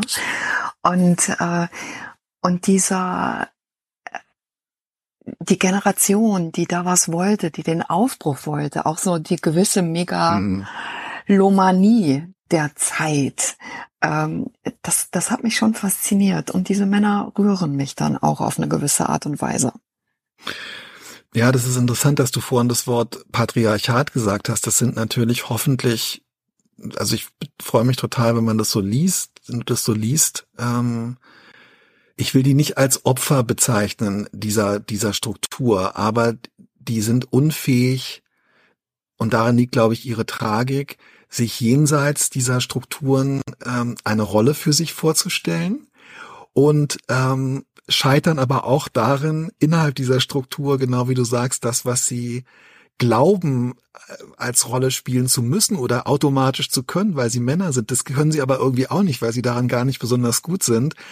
Und es gibt für die eigentlich äh, gar keine Option, als halt wahnsinnig viel sechs Ämtertropfen äh, zu trinken und irgendwie zu denken, naja, immerhin besser als damals äh, im Schützengraben. Und ich fürchte auf eine Art, dass das tatsächlich äh, so ein bisschen ähm, wenn ich, ja, dass das schon auch so den Zeitgeist der damaligen Zeit ey, der Alkoholkonsum in, in den, im Fernsehen, in Film, ganz normal und in der, auch so in, in Magazinwerbung. Also dieses, diese, so eine Dauerbetäubung, in der diese ganze Zeit auch stattgefunden hat. Ich glaube, das liegt auch in dieser, ähm, in diesem tragischen Versagen von dieser Männergeneration begründet, die es einfach nicht geschafft hat, für sich selber eine andere Welt zu definieren und neue Rollen. Die sind aber auch komisch irgendwie in ihrem, in ihrem Scheitern, vor allem wenn natürlich die Fallhöhe immer ist, so ganz groß mitspielen zu wollen und dieses ganz große Rad zu drehen und so und dann, ja, reicht's halt immer nicht. Ich würde gern noch ganz kurz was zum Cover sagen, weil auf dem Cover, das ist eine Abbildung, die am Ende die Agentur, die die Cover für BTB gestaltet, generiert hat und es zeigt den ähm, das, der wird so genannt, das ist eigentlich die U-Bahn-Bebauung Schlossstraße, aber das ist die, äh, der so, die wird in Berlin Bierpinsel genannt. Das ist ein Gebäude von Ursulina Schüler-Witte, die ähm, eine wahnsinnig stilprägende Berliner Architektin war und von ihrem Mann Ralf.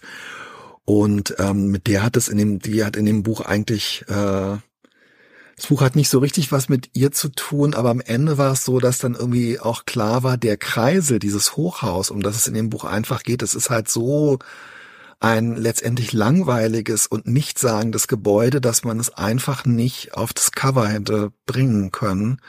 Und darum hat man sich zwischendurch eben tatsächlich auch Gedanken darüber gemacht, ob es nicht schön wäre, mal was ganz anderes äh, zu machen, nämlich eine Frau am Swimmingpool so kam das. Und ich bin sehr glücklich über den Bierpinsel da drauf. Großartig. Der Mann schafft es sogar, dann hinten noch den Bogen zu schlagen. Perfekt.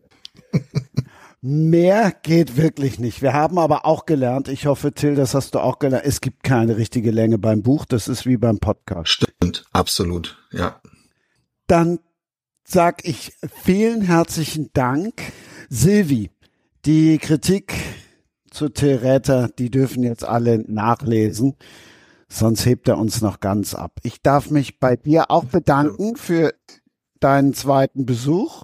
Wünsche dir noch einen schönen Sommer im roten Badeanzug. Mein Badeanzug ist grün. Auf einen schönen Sommer freue ich mich auch. Es hat mir großen Spaß gemacht mit euch. Till, wenn wir uns das nächste Mal bei Rowold sehen, sprechen wir vielleicht auch einfach mal in echt ein Wort. Ähm, da waren wir mal gemeinsam auf der Einweihungsparty. Ah. Ja. Ja. Und äh, bei Caro, bei dir bin ich total gespannt auf das nächste Buch und freue mich wirklich, dass Idas Geschichte auch weiter erzählt wird. Ja, und Christian, dir vielen Dank, dass ich ein zweites Mal dabei sein durfte. Till, du kannst jetzt natürlich direkt verknüpfen mit der Werbung, wo ihr euch sehen könnt bei deinem hundertsten Live-Podcast. Vielleicht sehen wir uns alle bei Alina Schröders und meinem hundertsten Live-Podcast am 26. September in der Letretage in, ähm, äh, in Berlin. Ansonsten muss ich sagen, ja, ich freue mich aufs dritte und aufs vierte Mal. Vielen Dank, dass du mich wieder eingeladen hast, Christian. Ich bewundere deine Rolle als ähm, zurückhaltender, trotzdem irgendwie lenkender, inspirierender ähm, Gastgeber und vor allem halt äh, ja, also diese Inspiration in der in der Personenzusammenführung. Also für mich war das jetzt total schön, ähm, dass, dass, dass unsere Wege sich wieder gekreuzt haben, Silvia, und dass ich auch über deine Arbeit ähm, mehr erfahren habe. Ich hoffe auch, dass wir uns nächstes Mal, ähm, wir können uns ja auch mal absichtlich äh, äh verabreden, weil wir beide in der gleichen Stadt sind. Das wäre zum Beispiel auch möglich. Und ich ähm, freue mich auch wirklich einfach äh, sehr, sehr über den Austausch äh, mit dir, Caro. Das war für mich super interessant, ähm, weil es, äh, ja, weiß ich nicht, es hat für mich auch nochmal so ein, äh, so ein, so ein, äh, was du erzählt hast, äh, daraus lerne ich für die Gegenwart, aber irgendwie auch für meine Vergangenheit. Ganz interessant. Und ich freue mich auch super, dass es mit Ida weitergeht. Ich wünsche dir total viel Erfolg weiterhin dabei. Danke. Ja, mir hat's auch total Spaß gemacht. Ich fand die Runde super nett, ähm, voll spannend, auch zu den Zeitschriften und alles. Und ähm, würde mich auch freuen, wenn wir es irgendwie schaffen, auf irgendeinem Weg in Kontakt zu bleiben und sich vielleicht irgendwann, sehen wir uns vielleicht irgendwann mal. Dann bleibt mir nur ein Danke und ein Tschüss. Danke euch. Tschüss. Tschüss. Das war Sprenger spricht. Autor Insights.